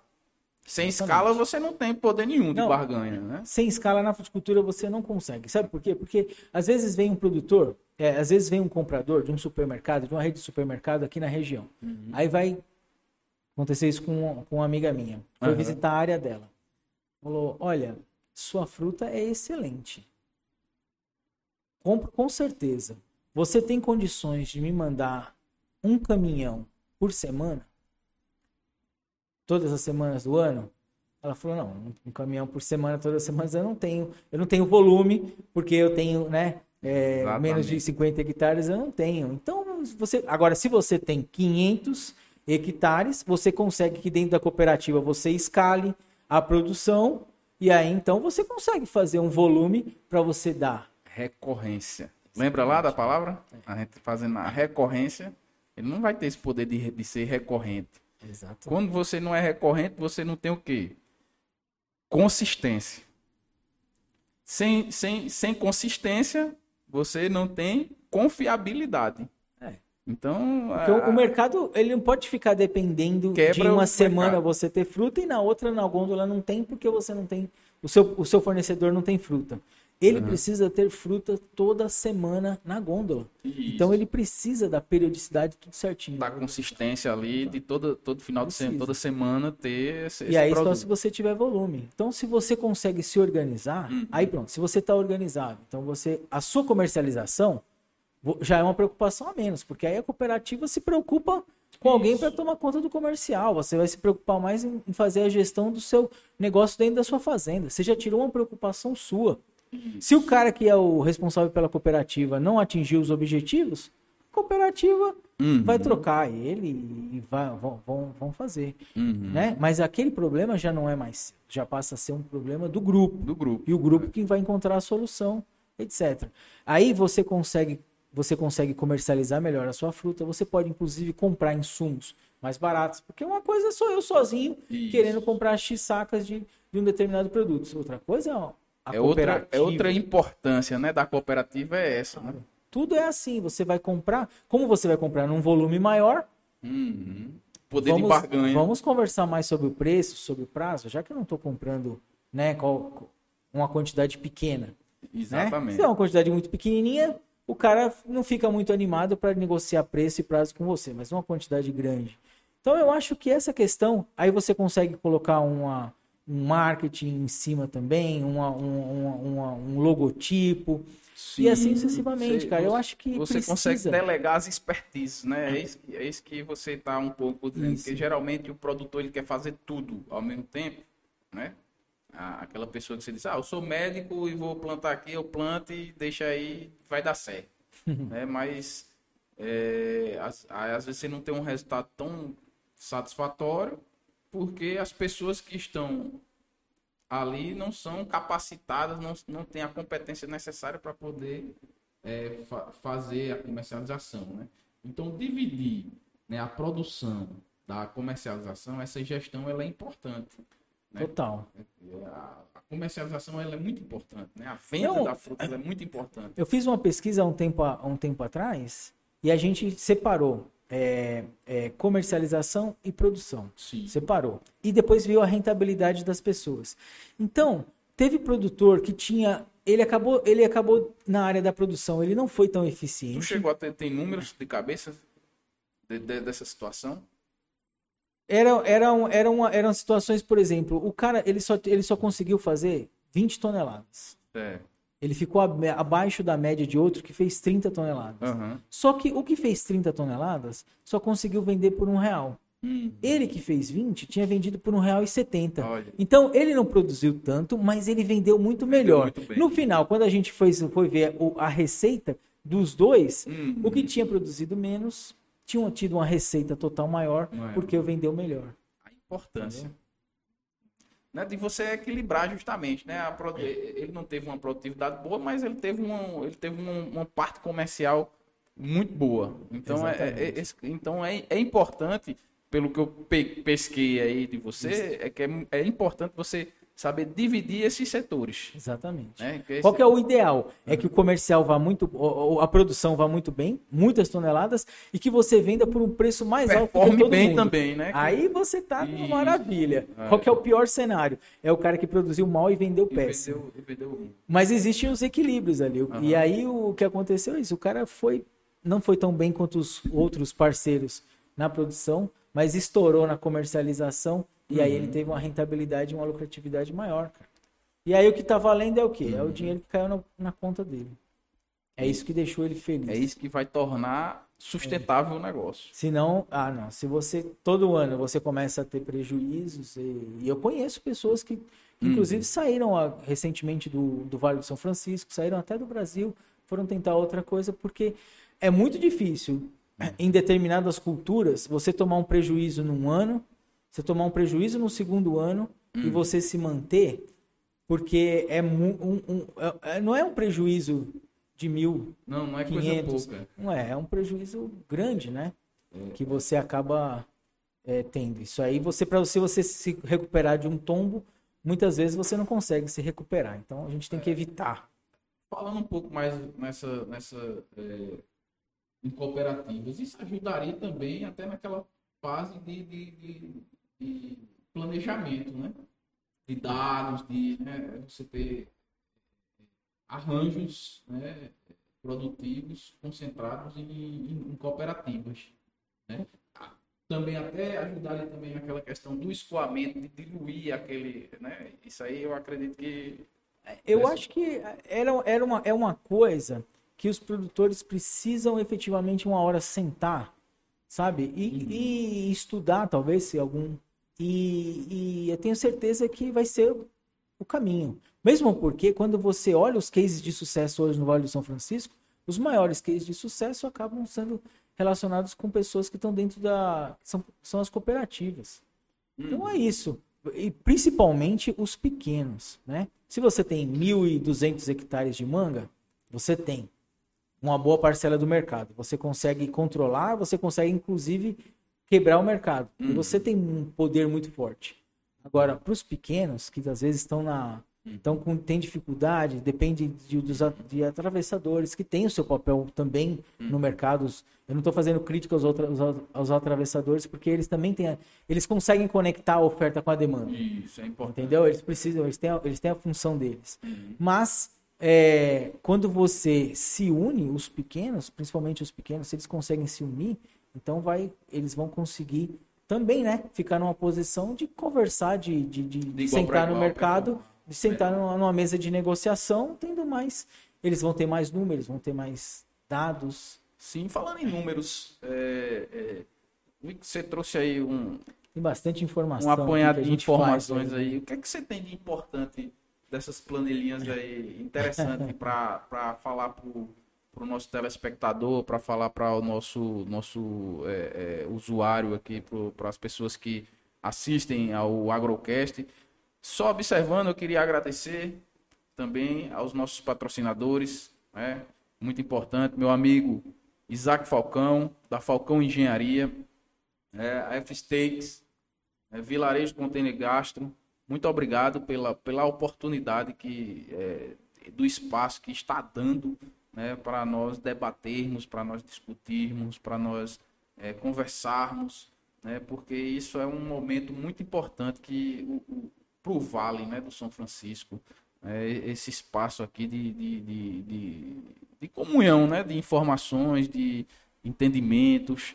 Né, eu, é, é, então eu agradeço aí aos nossos, nossos patrocinadores né, e continuando aí com a nossa entrevista, né, eu queria saber aqui do, do, do amigo né, João Ricardo, né, economista, doutor em economia, né, é, do Observatório do, do Agronegócio aqui na, no Vale São Francisco, da Embrapa, né?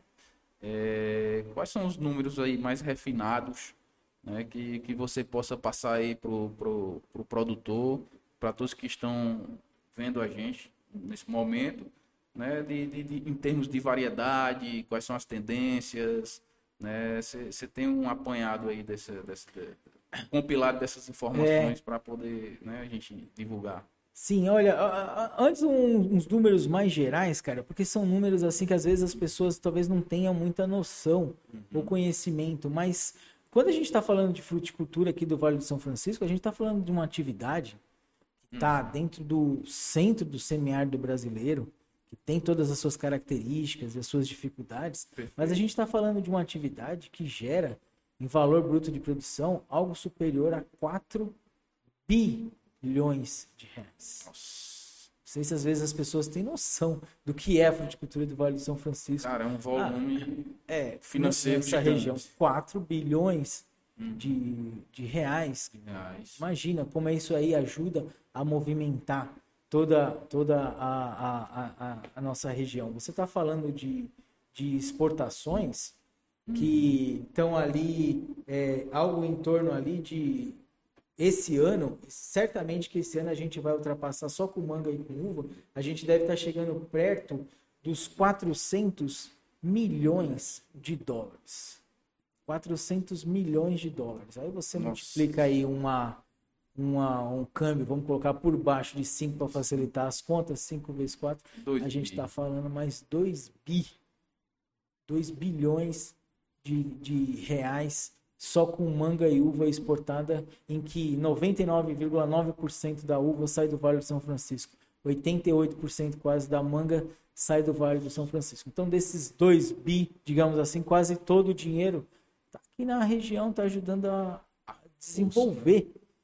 E, a, e, e a, a região aqui, certamente, por causa disso, não passa crises que passam outras regiões, uhum. né? Porque a gente tem esse agronegócio que gera muito emprego. É, quando a gente pega os dados de geração de emprego no Vale do São Francisco, você vê a geração, você dizer que praticamente 40%, em determinados meses, 50% de todos os empregos, você considerando empregos. serviço, indústria, está relacionado com a fruticultura, com a fruticultura. E especificamente com a manga e com a uva. É um dado muito importante isso, né? Pra, Não, pra... eu acho que a gente. Aí eu já até conversei isso com o Guilherme uma vez. Uhum. É, eu acho que a gente usa pouco esse tipo de informação, sabe? Uhum. Porque a gente também tem que fazer marketing disso aí também. Claro. Principalmente com, com os nossos com, é, com, é, compradores das nossas frutas em outros países. Uhum. Entendeu? Dizer assim, olha, nós geramos emprego, renda, ajudamos a reduzir a pobreza regional, aonde tem pessoas, onde tem famílias na fruticultura, pessoas empregadas na fruticultura, não tem pobreza, todas elas estão acima da linha de pobreza. Isso. No Brasil, num país como o Brasil, é, que, que, tem suas é, deficiências. Que, tem, que né? tem, diversos tipos de deficiências, de problema, uhum. questões relacionadas com nível educacional, etc.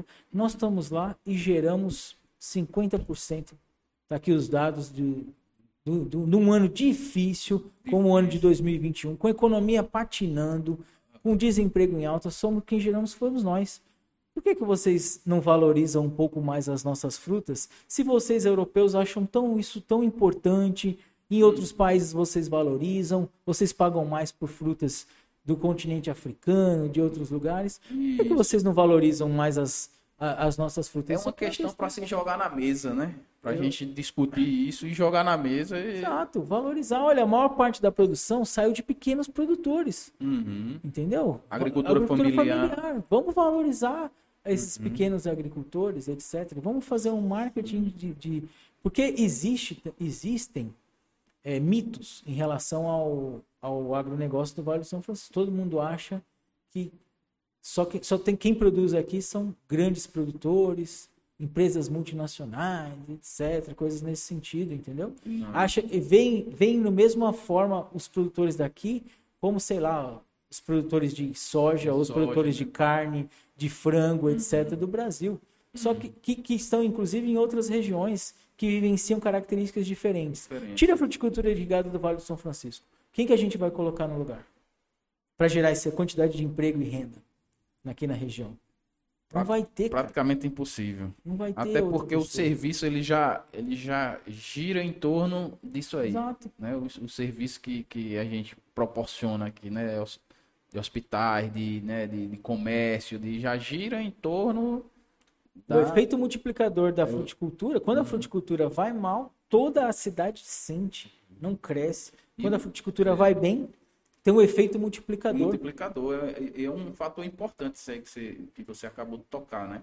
Porque o, o, o agronegócio, né, a cada dia, a cada, a cada tempo, no Brasil, eu falo em termos nacionais, ele, se, ele vem se, se mostrando resiliente. Né? É, é, é, é, faça chuva ou faça sol, a gente está no campo produzindo, a gente está no campo é, levando alimento de, seguro, né? alimento de qualidade para a mesa do consumidor. Exato. Às vezes, cara, às vezes é uma outra coisa que a gente precisa divulgar isso e falar e conversar sério. Às vezes eu recebo umas pessoas, pesquisadores uhum. de outros lugares, uns estrangeiros, etc. Uhum. O pessoal é falando sobre é, uso excessivo de produtos químicos, tem trabalho escravo. Eu fico olhando para os caras e falo assim: não, não, acho que você você está enganado, cara. Você, tá, você, você, não tem, você não vai encontrar esse tipo de coisa aqui. Trabalho escravo, você não. É, pelo contrário, a gente tem um sindicato é, dos trabalhadores rurais que é muito forte. Muito forte. Muito, muito forte, forte, muito atuante. atuante esse tipo de coisa, eles estão em cima. Nas fazendas, elas têm toda uma preocupação e, inclusive, é. se não seguir a legislação, banheiro, refeitório, etc., vocês vão ter, eles têm problemas e são multados, etc. Então todo mundo aqui cumpre todas as regras. É porque assim eles vendem uma narrativa Exato, que cara. não condiz com a realidade, não, né? O que, é que, o, que é que você, o que é que você acha, né? Porque assim é, eu vejo tem lá um, um, Macron da vida, né? Não queimada, não tá ambiental o Brasil. Cara, você conhece a nossa legislação ambiental, você sabe que toda, que toda fazenda tem reserva 20% ali da sua área, né, com, com uma é, é, é pre, pre, pre, preservação permanente, é. área APP, APP, área de preservação permanente, entendeu? Então, assim, são, são narrativas que são vendidas para o mundo que não condiz com a realidade. Então, a gente tem que ser, a, a gente tem que ser duro, né? Eu acho que os produtores aqui, junto de associações, né, junto de, de, de cooperativas, de, de, de, todos esses, de, de, todos esses agentes, essas instituições que, que, que fazem parte né, de governos e tudo, tem que ser duro e firme. Deixar isso bem claro. Deixar claro que. Olha os números, entendeu? Olha o que a gente gera de renda, olha o que, que o, o, o as nossas legislações ambientais, né? Olha as nossas certificações, o, o, trabalho que a gente vem fazendo dentro da. da né? Amigo, Isso é importante. Usar, usar, mais produto do que o, o, o, recomendado significa que eu vou estar jogando dinheiro fora, cara. Sabe quanto é que custa? Esses produtos são tudo dolarizados. Isso. Eu não tô. Ninguém é maluco de ficar jogando dinheiro fora, não. A gente usa o mínimo do mínimo do necessário porque precisa, porque uhum. aquilo ali é um valor de custo muito alto. Eu não posso. Meu custo de produção uhum. já é elevado. Então tem que tomar uhum. cuidado com algumas coisas que as, às vezes é, é, é, vendido, é vendido mas, é. Mas entenda, tudo isso daí tem uma lógica de mercado. É. Se retira do mercado frutas brasileiras, vai sobrar mais Ah, mercado es- Espaço para para outros, outros. entendeu? Então a gente tem que, eu acho que a gente tem que entrar forte. Tem que ser enérgico. nisso Exato, mostrar e dizer, olha, é assim. Inclusive, eu acho que vocês deveriam nos valorizar mais. E porque a Europa faz muito isso com eles mesmo, né? Agora, a- a- a- os espanhóis, por exemplo, estão com, Uhum. com manga. A prioridade é de compra das mangas espanholas. Inclusive, Isso. nós brasileiros somos muito taxados com o imposto. Se a gente quiser entrar, né, é, com, com- no, no período de No safra, período de safra, é, com, com uva, então você tem um- uma taxação um pouco maior. Quando a safra deles vai diminuindo, aí vai diminuindo o, o imposto que você vai pagando também, porque eles valorizam as coisas deles, né? Então a gente também tem que é o mercado funcionando, é os, os produtores de lá tentando brigar com os produtores de cá, mas a gente tem que responder isso daí. Faz parte né, do jogo. Isso é, enfim, mas vamos. Aqui a gente está aqui para tecer as críticas também e mostrar né, essas, é, é, essas, essas viabilidades. E você tem mais algum número? A manga, como é que tá, as variedades, as, né, a- a- o que é que você, o que é que você tem a, a falar com relação à cultura da manga, em termos de tendência? V- vamos continuar ainda com esses preços deflacionados? Né? Vamos, a gente a gente É, tem é, uma Tá, tá aquecido o mercado, não, não está. Então, a gente. é, hoje o Vale do São Francisco, basicamente, ele tem é, quatro grandes é, variedades, digamos assim, que a gente pode considerar. É, a maior parte do Vale do São Francisco hoje produz Palmer. Em segundo lugar, Tommy e Kate, e Kate que está crescendo. né? É, já chegou a ter mais de 85% do vale ser de Tommy. Hoje isso daí deve estar em torno, segundo as informações que a gente também consegue junto com o pessoal do CPE, algo em torno de 30%. Sim, sim. Mas a, é, a, a- a perspectiva é de dar uma balanceada. Talvez a gente tenha, vá, vá visualizar mais para frente um crescimento dessas variedades quente e quente, sabe? E principalmente da quente, que é uma variedade que é muito demandada mundialmente. Peru, basicamente, produz só manga quente e, e, e, é- e eu acho que vai ser um. Quem tem hoje manga quente aqui no Vale do São Francisco para vender, está conseguindo um preço bem melhor do que o das outras variedades. Os Estados Unidos ainda é um forte mercado comprador de manga Tommy. Uhum. Mas eles também lá, tá? Graças a um trabalho que eles estão, que tem o National Mango Board lá, eles Sim. também estão aumentando a, a tendência de lá. Também vai ser de irem para outras variedades, sabe? Uhum. Sem fibra, né? Parece que o caminho da, da, da mangicultura né, vai ser de mangas, mangas sem fibras. E aí, então, é, vai abrir um, um pouco mais de espaço para essas, para essas culturas. Então, se você for hoje né, pensar em, novas áreas, coisas nesse sentido, tentar identificar que existem algumas, algumas variedades dentro da manga, por exemplo, que estão é, com, que- com uma quantidade de área plantada muito grande. Então é ver outras variedades, ou então o que a gente chama de manga é, de nicho de mercado ou exótica, que na verdade é bourbon, rosa, espada vermelha, es- essas mangas assim que tem, que também tem a- o seu mercado. E às vezes é, eu vejo alguns preços de manga rosa, por exemplo, que é uma manga. Saborosíssimo. O cheiro daquela manga rosa Rapaz, toma mano, conta. é- é- essa é a boa. Com certeza, Não nem entendeu? colocar açúcar no suco. super valorizada no mercado, sempre tem mercado, um preço muito superior aos, aos outros. No caso específico das uvas, é isso. É ficar de olho em, nessas novas variedades que têm sabores exóticos. Está todo mundo muito curioso. Pra, eu especificamente estou curioso com essa BRS Melodia. Eu ainda, eu trabalho na Embrava, mas eu não experimentei essa ainda, o gosto de Tutti Frutti. Cara, eu já vi. Eu Formatos já, eu já diferentes vejo, delas, é, né? Eu já vejo uma movimentação muito grande, viu? Assim, de, de produtores né, é, é, fazendo o cultivo dela, né? É, eu vou falar com o Niltinho. O Niltinho tem na fazenda dele, eu vou Então falar, ela Niltinho, tem, me- ela tem uma perspectiva arruma aí. boa. Ela tem uma perspectiva boa. Tá bonita a cor dela, eu vi que tem uma cor bonita. Estou curioso. Vou, em breve aí eu vou passar lá para ver se ele me, me arruma um caixa aí para mim experimentar. Porque é isso, cara. E e as pessoas, quando, quando o brasileiro começar isso chegar no mercado, com certeza que você vai ter você vai ter uma, uma outra possibilidade de uma fruta, de uma uva que não paga royalties também, né? Da mesma isso forma. É, é Agora, vamos, vamos é, tentar fazer com que a área cresça, mas de forma sustentável. Focado né? também, né? No, é. Focado no, no, mercado, né? Isso. Vamos, vamos... vamos, trabalhar a demanda e a oferta ir crescendo junto, porque não adianta você... Porque senão depois o, o preço vai cair demais. O preço Isso. starta hoje, vamos imaginar, em mais de 12 reais.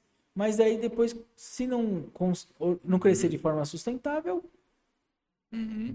cai pela metade. 4, 5 reais. Então... É, é, é, muito, muito importante, João. Eu agradeço os seu, seu, seus comentários, foram, foram, muito importantes com relação a, a ao panorama da, da, da, dessa, dessa, dessa visão né, da, da fruta.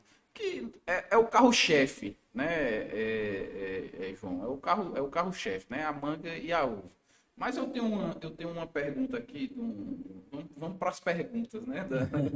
Eu tenho uma pergunta, tá, tá, tá muito bom aqui o chat. Eu agradeço aqui a todos que, que, que estão nesse horário aqui nos assistindo. Né? Eu tenho uma pergunta aqui do meu amigo Tássio Lustosa, gerente da Vale Export, né? é, gerente executivo da Vale Export, tem um carinho muito grande aí pro Tasso. Tasso, meu irmão, lhe aguarda aqui. Todo, todo domingo eu tô vindo aqui dizendo que eu tô lhe aguardando, já, já é uma intimação, já, é uma intimação. Mas muito obrigado por estar aqui, Tasso. É, é, quais outras culturas podemos produzir em nossa... É, é, falou aqui, né? Bom dia, grande João Ricardo. Quais outras culturas podemos produzir em nossas regiões que seja competitivo diante do cenário nacional? Existe já algum, né, mirtilho, aspargo, etc. Existe algum outro estudo nesse sentido? Obrigado aí pela pergunta pro Tássio. Eu conversei com ele ontem à noite, ele tava passando um frio danado em Campos do Jordão. Olha aí. Ai, meu. É só tomar um vinhozinho que esquenta. É. Tava lá, mas é. Tem que dar uma descansada rápida, porque o é bom. É, trabalha bastante, né? Isso, isso, isso, Mas é uma pessoa assim que eu tenho muita é, honra assim de ter a amizade dele, um, sempre me recebe, manda informações para mim. É. Então, assim, é esse tipo de, de parceiros que tem ajudado o meu trabalho na Embrapa, sabe? Perfeito. É, e, e que me diz o que estão precisando, porque hum. nós, eu, a minha função é gerar inform, é algo que, que seja útil, né? Senão eu não precisaria é, ficarem me, me, me, pagando um salário todo mês se eu não estiver gerando algo útil. E, e sem dúvida que a gente tem essa preocupação, olhando já para as tendências, porque no Vale do São Francisco existem os ciclos. Já, a gente já passou aqui por vários ciclos. Uhum. E é, a gente não pode, não pode colocar todos os, os ovos na mesma cesta. E hoje meio que a gente tem isso. A gente tem basicamente dois grandes produtos: a uva e a manga. Uhum. Se um uhum. dia der algum tipo de problema, a gente precisa ter outras situações. Uhum. É, a Embrapa, especificamente, ela tem algumas pesquisas. Acho que até é uma coisa interessante você trazer o pesquisador Paulo Roberto para ele falar sobre as novas pesquisas de, de outras culturas de clima temperado. Perfeito. Aí ele vai falar sobre maçã, vai falar sobre pera, vai falar sobre caqui, Sim. que são, cara, que já tem no Vale do São Francisco, tem né? crescido. Coisa, né? A pesquisadora nossa, Débora, estava uhum. trabalhando especificamente com citros e eu uhum. tive acesso a, algumas é, uhum. a área, área, experimental dela. Cara, a gente pomelo, é, mexerica, laranja, absolutamente doce. A maçã que a gente tem condições de produzir aqui no Vale do São Francisco, a uhum. pera também que tem um mercado. A maçã, a pera, por exemplo, 95% da pera que a gente consome é importada. É importada. Olha aí um mercado gigante, né? Pra gente poder estar. Tá... A gente no Brasil tem dificuldade de produzir pera. Mas pera é, é, uma fruta bastante consumida. E, já tem. É, Guilherme Coelho veio aqui disse que já tem um produtor aqui, né, em Petrolina, que já está bem avançado aí é. com relação a, a, essa nova cultura, né? Exatamente. Tem uma outra que também, que hoje é a fruta. Qual que é a fruta da moda do mundo? É avocado. Avocado. O pessoal é doido por avocado. Que na uhum. verdade eu entendo como se fosse uma, uma, um abacate. É um assim, abacate. Um abacate. É. Mas esse. Existem.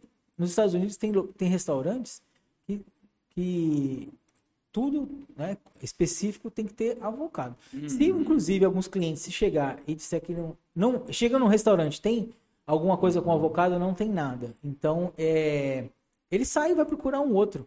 Porque a, a cadeia produtiva do avocado conseguiu fazer um marketing para o seu produto que conquistou o mercado. Então, é uhum. considerado um, um produto bom para a saúde, Sim. etc. E aí o pessoal ficou louco por avocado. Então, é um a gente não também, é exato. Alguns produtores do, do Vale do São Francisco já viajaram para outras regiões uhum. para estudar um pouco sobre isso e ver a, a, possibilidade de produzir aqui no Vale do São Francisco. Mas é isso, é o que o mundo está querendo. A gente tem que observar o que o mundo está querendo e, e tentar aqui no Vale do São Francisco. É, se a gente conseguiu produzir maçã, pera, que precisa de frio, e de muito frio, e tudo que a gente não tem aqui é frio. Né? Então eu tenho certeza que a gente consegue produzir consegue outras produ culturas para justamente culturas. você tirar essa história de colocar todas os ovos, digamos assim, na mesma cesta. É, exatamente, porque você a... dilui seu risco. Dilui o risco, né? A monocultura é uma sequela também, né? Isso já se demonstrou durante toda o Brasil, a história do Brasil, né? Exatamente. Com café, com, com café, com a cana de açúcar, com né? então isso Exatamente. traz sérios problemas econômicos. Com né? certeza. Né? Para a nossa região. Isso. Então, você tem uma diversificação, um pode não estar tá tão bom, o outro está melhor, e, de, uhum. e assim você consegue é, diluir o, o seu risco. Então, acho que é uma, é uma coisa para que você precisa ter uma. Pode começar com pequenas áreas para você estudar, entender uhum. o manejo e depois, com certeza, vai, vai ter Embrapa mercado. com um, um, excelente parceiro, né? Aí na, nesse, nesse, com certeza. nesse projeto de, de, de é, experimental, de Sim. trazer novas variedades, né? E com isso a gente é, abarcar maiores mercados. Né? Exatamente. Isso, isso, é, isso, é, bastante importante. Os pesquisadores estão à disposição aí e, a, e, eles ficam muito empolgados, inclusive quando tem esses produtores que querem ser parceiros, né? que ajuda, né? Show, show. Tem uma pergunta aqui. É... Deixa eu ver aqui. Acho que um pouco a gente já falou de Rafael, né? A gestão do negócio é fundamental para um melhor resultado. Né? A gente falou um pouco aqui. Como vocês avaliam o mercado hoje? Existe uma carência de profissionais na área? É sobre carências, né, de profissionais. Porque é que, assim, porque você, você fala muito com produtores, você fala com cooperativas, com, né, você está envolvido nessas pessoal é, né? existe né? alguma queixa com relação à, à, carência desses profissionais? Olha, profissionais da área agronômica é bem servido é bem servido, né? Da parte de, uhum. de é, engenheiros de produção. É, cientista de dados ou coisa nesse sentido, ou o pessoal de gestão mesmo do agronegócio, uhum. eu acho que desses aí, o pessoal de engenharia da produção tem o um curso aqui na Univasf, tem outros, Isso. tem formado. Os, né? Exatamente. É, é tem uma categoria boa do MEC. Bem avaliado. Bem avaliado né? do MEC. Mas eu acho que a quantidade de, de profissionais que é, vai sendo formado e engenharia de produção, engenharia de produção pode trabalhar com várias áreas. Qualquer setor da atividade. Exatamente. Então não precisa ser necessariamente com o agronegócio. Então acho que vai ter uma, uma, uma, uma demanda forte por profissionais, uma carência ainda. E na área específica de gestores, uhum. é, pessoal da economia que trabalha com os dados, esse daí com certeza, isso ainda tem uma carência. A gente não tem na, muito longe de, de, de, de, comparar a quantidade de profissionais técnicos relacionados à parte agronômica com a quantidade de profissionais da área de gestão. Está muito diferente. É, tem, tem, tem poucos profissionais ainda. E, inclusive, tem empresas que têm buscado é, parcerias ou contratar pessoas de outros locais, né? Hum. E que, que, que aí as empresas vêm, estão fazendo alguns ajustes para melhorar a gestão. Mas é isso, porque não encontra mesmo aqui na, na nossa, na nossa região. Show, bacana.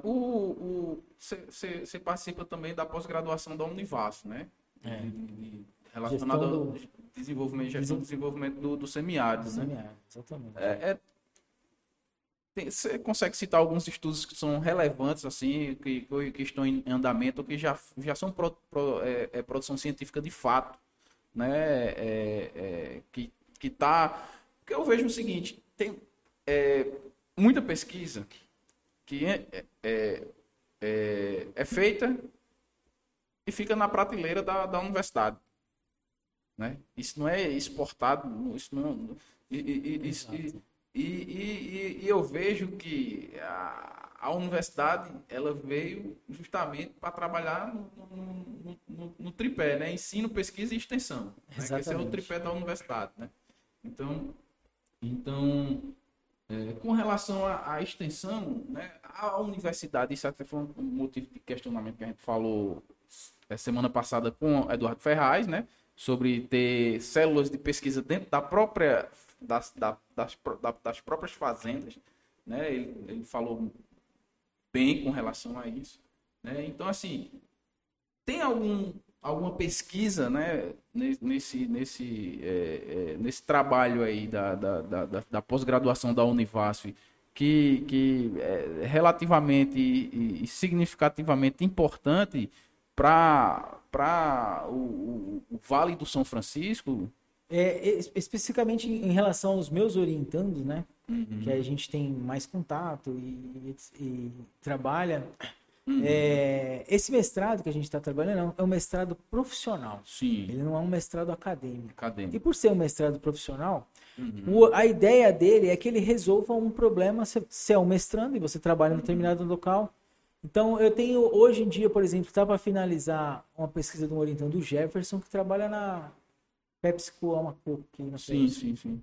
Então, ele, ele tem uma pesquisa que ele está trabalhando muito interessante, porque uhum. é, uma parte da, do, do, do, processamento da água de coco são das próprias fazendas da PepsiCo. Sim. Mas tem uma outra parte que, é que, ele, que ele compra, né? Uhum. E aí essas compras tem gente que é exclusivo, uhum. todo coco vende, e tem outras que são.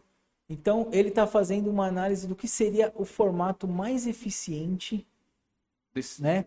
Do, do, de, Desse arranjo de abastecimento. Do arranjo casa. de abastecimento, uhum. da, da, da, do transporte da, do, do coco, uhum. porque transporta o coco, não transporta, né? A, o invasa, é, nos caminhões. Uhum. Então ele está bem avançado uhum. e, e, alguns resultados a própria é, empresa dele acha que vai trazer, Já. Vai, vai incorporar porque vai melhor, conseguir melhorar o processo. Qual a importância de, de, é, é, de você estreitar a relação das empresas? Porque a gente vê muito, muito pouco isso no Brasil. Né? Eu fiz, um, eu fiz um, uma especialização em Curitiba no Paraná, na, na Universidade é, é, Tecnológica Federal do Paraná, e lá é, eu observava é, é, esse comportamento da universidade muito acentuado, porque é uma universidade também secular, né, de mais de 100 anos, né? Mas eles eles estão dentro da, das indústrias, sabe? E, e, e, aqui a gente vê muito pouco esse, esse, é. essa relação universidade, né? com empresa, né? Então, assim, se a, a Universidade lá do Paraná, é, é, ela está na Volvo, ela está na CNH, ela está na New Holland, e ela está, entendeu? Então, ela, ela é, é, é, eles estão dentro lá pesquisando, porque isso é benéfico para a própria claro. empresa, entendeu? Claro. É para a própria empresa, isso é muito benéfico, você ter células de pesquisa dentro da dentro do, do, do, do local de produção mesmo, né? Então, assim, para você. É, é, eu acho que isso, isso aí é fundamental, cara. Eu cresci eu, eu, eu, né, academicamente lá na Universidade Federal de Campina Grande uhum. e o pessoal de engenharia elétrica, por exemplo, cara, Sim. tava a Motorola, tava na época tudo grande, estavam tudo lá Entendi. dentro, gerando tecnologias. Sim. E é só ganha-ganha. Por quê? Porque hoje você tem uma você tem uma carência de recursos, uhum. você tem pessoas extremamente competentes, mas com carência de recursos, uhum. e você tem empresas que precisam de tecnologia, de desenvolvimento rápido uhum. tecnológico Sim. e tem os recursos também para investir. Uhum. Então, meu, eles o que que fazia? É, é esse casamento. Você uhum. pega e faz um investimento, olha, uhum. eu quero que desenvolva tais tecnologias para mim.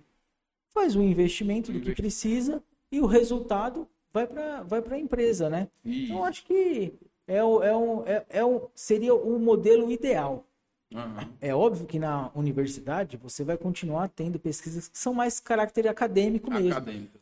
Né? Sim. Tem, seu, tem sua importância também. Mas a gente tem que estar tá ali resolvendo problemas que, estão que são. Da comunidade. Exato. Ah. para você colaborar com o desenvolvimento da região. Então, Sim. as empresas, é, elas precisam entender também essa, essa importância da universidade e dizer, ó, oh, vamos fazer o seguinte, ó, eu tenho, eu tenho, a, a, a Embrapa avançou nisso daí. Uhum. Então, a gente tem parcerias já com, com cooperativas da região, uhum. empresas da região que falam, olha, eu não tô, eu tô quebrando a cabeça e não consigo tal coisa. Isso. Vocês têm condições de estudar? Tem. O que, que vocês precisam? Do, do orçamento. Então, pronto. Entra, financia, a Embrapa entra com o salário dos pesquisadores, com a estrutura, etc. Sim. Você entra com o, o investimento que é para fazer o custeio da pesquisa. Isso. E aí, no final, você tem um resultado que está aí, resolveu o seu problema. Que é o ganha-ganha, né? Exato. Porque você não vai ficar quebrando a cabeça ali e você não vai chegar. E você vai até gastar muito mais dinheiro, porque você uhum. vai tentar empiricamente, sem o conhecimento humano, é, intelectual, intelectual necessário. expertise. Ai, cara. Então a gente tem. É esse daí vai ser o caminho. O, o uma dúvida que sempre existiu é, é o, o que, que, é melhor? É produzir de forma, a manga orgânica ou produzir a manga convencional no uhum. Vale São Francisco? Então você tem diversas. O debate é longo. Tem é gente longo. que defende que o orgânico é melhor. Tem gente que defende que é mais rentável o, o convencional. O Daniel, um, um amigo meu, um, um, estudante meu, foi estudar isso daí. Uhum. Porque ele vai trazer essa informação pra gente. Olha, final, a, a rentabilidade dos dois, qual que é Sim. e o que é que vale a pena. A Thaís, vamos resolver esse negócio do cooperativismo? Porque se a gente identifica qual que é o problema do produtor, por que ele não está indo para a cooperativa, a gente faz um, ataca, né? resolve, tenta resolver isso daí. Coloca injeções né, de soluções dentro desse, de, de, dessas Exato. deficiências e dessas carências, né, que, que, são restrições para o sistema. Exatamente. Né? Então... Tem, a gente tem trabalhado, é, especificamente os meus orientandos, tem sido assim, problemas que a gente identifica que são problemas regionais ou problemas estruturais da cadeia, para a gente tentar, né? Grandes questões, grandes dúvidas, que as pessoas só ficam no achismo, Isso. aí os meninos estão caindo em campo para a gente encontrar as respostas Sanar científicas aí e fazer as coisas avançarem, cara. É, mais do que nunca tem que aliar isso, né? É, aliar a ciência às questões mercadológicas, comerciais e entender esses comportamentos, né? Então, é, é, é, João Ricardo, estamos chegando aqui no final, assim, é...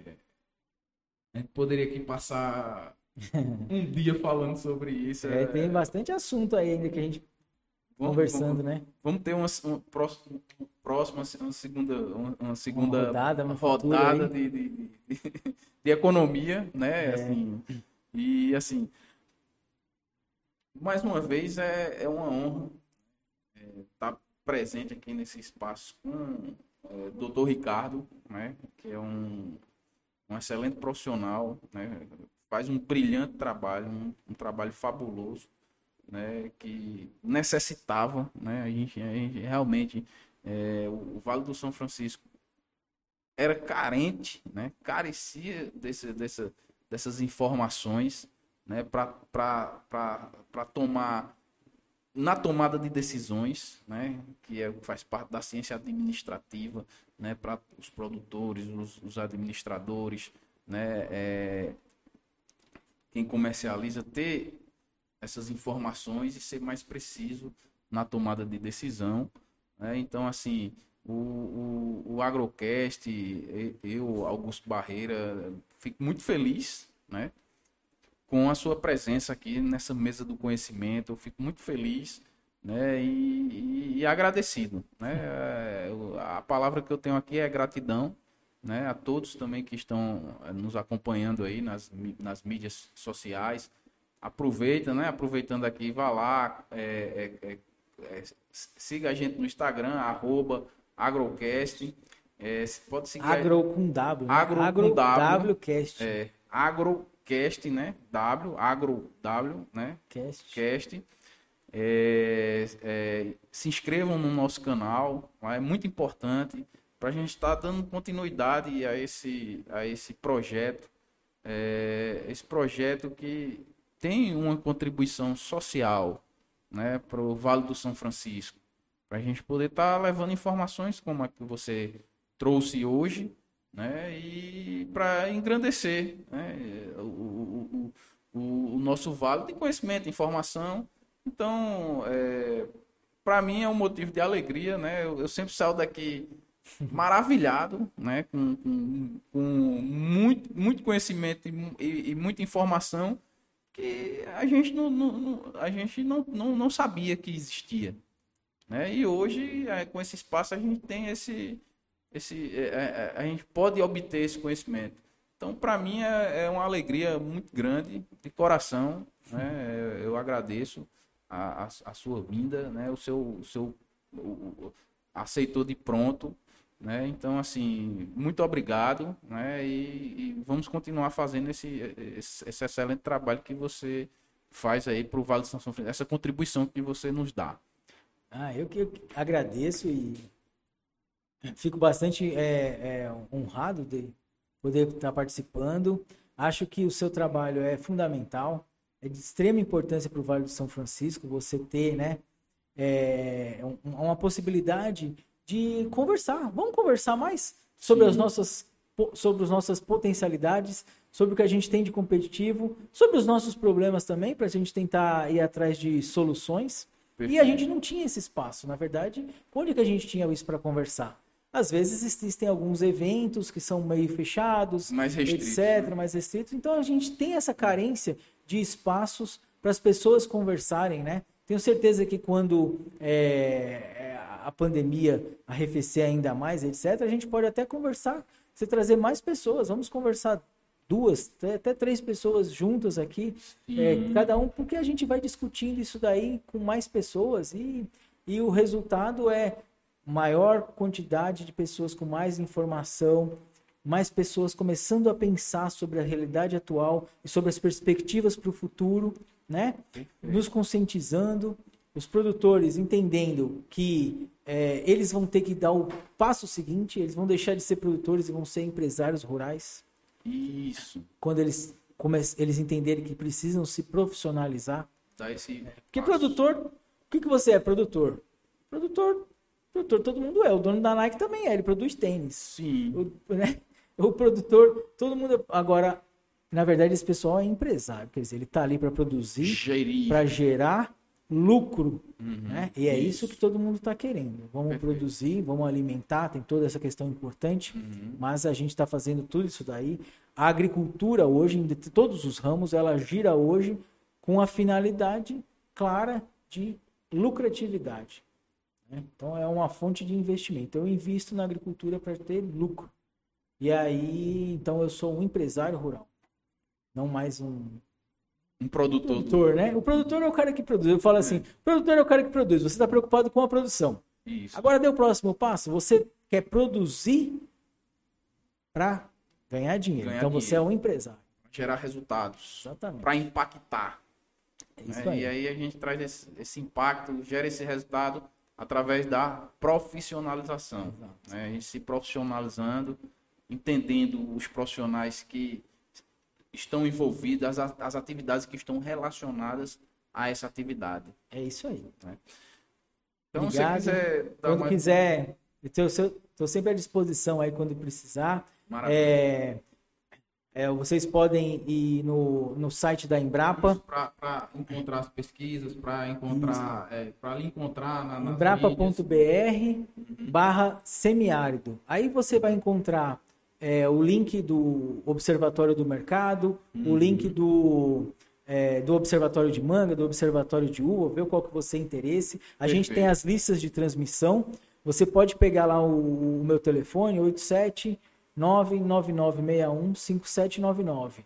Aí pede para colocar o, o, nome na lista de transmissão. Uhum. Aí já vai automático. Todo domingo de manhã você deve ter recebido, está recebendo. A gente manda é, as informações do observatório as informações que são semanais, mensais, a gente manda, não, não tem outras coisas que a gente manda não, é só eh, o trabalho do observatório mesmo. É, e a gente espera que mais pessoas recebam essa informação e que seja útil, que ajude eles. Maravilha, pessoal. Um, um bom final de domingo. Bom final todos. de domingo. Agora a gente vai agasalhar a massa, né? Comer é. um pouquinho, relaxar. Domingão, porque segunda a gente entra no batente. E eu agradeço aí, né, a todos que estão com a gente, né? E até é, os próximos episódios, né?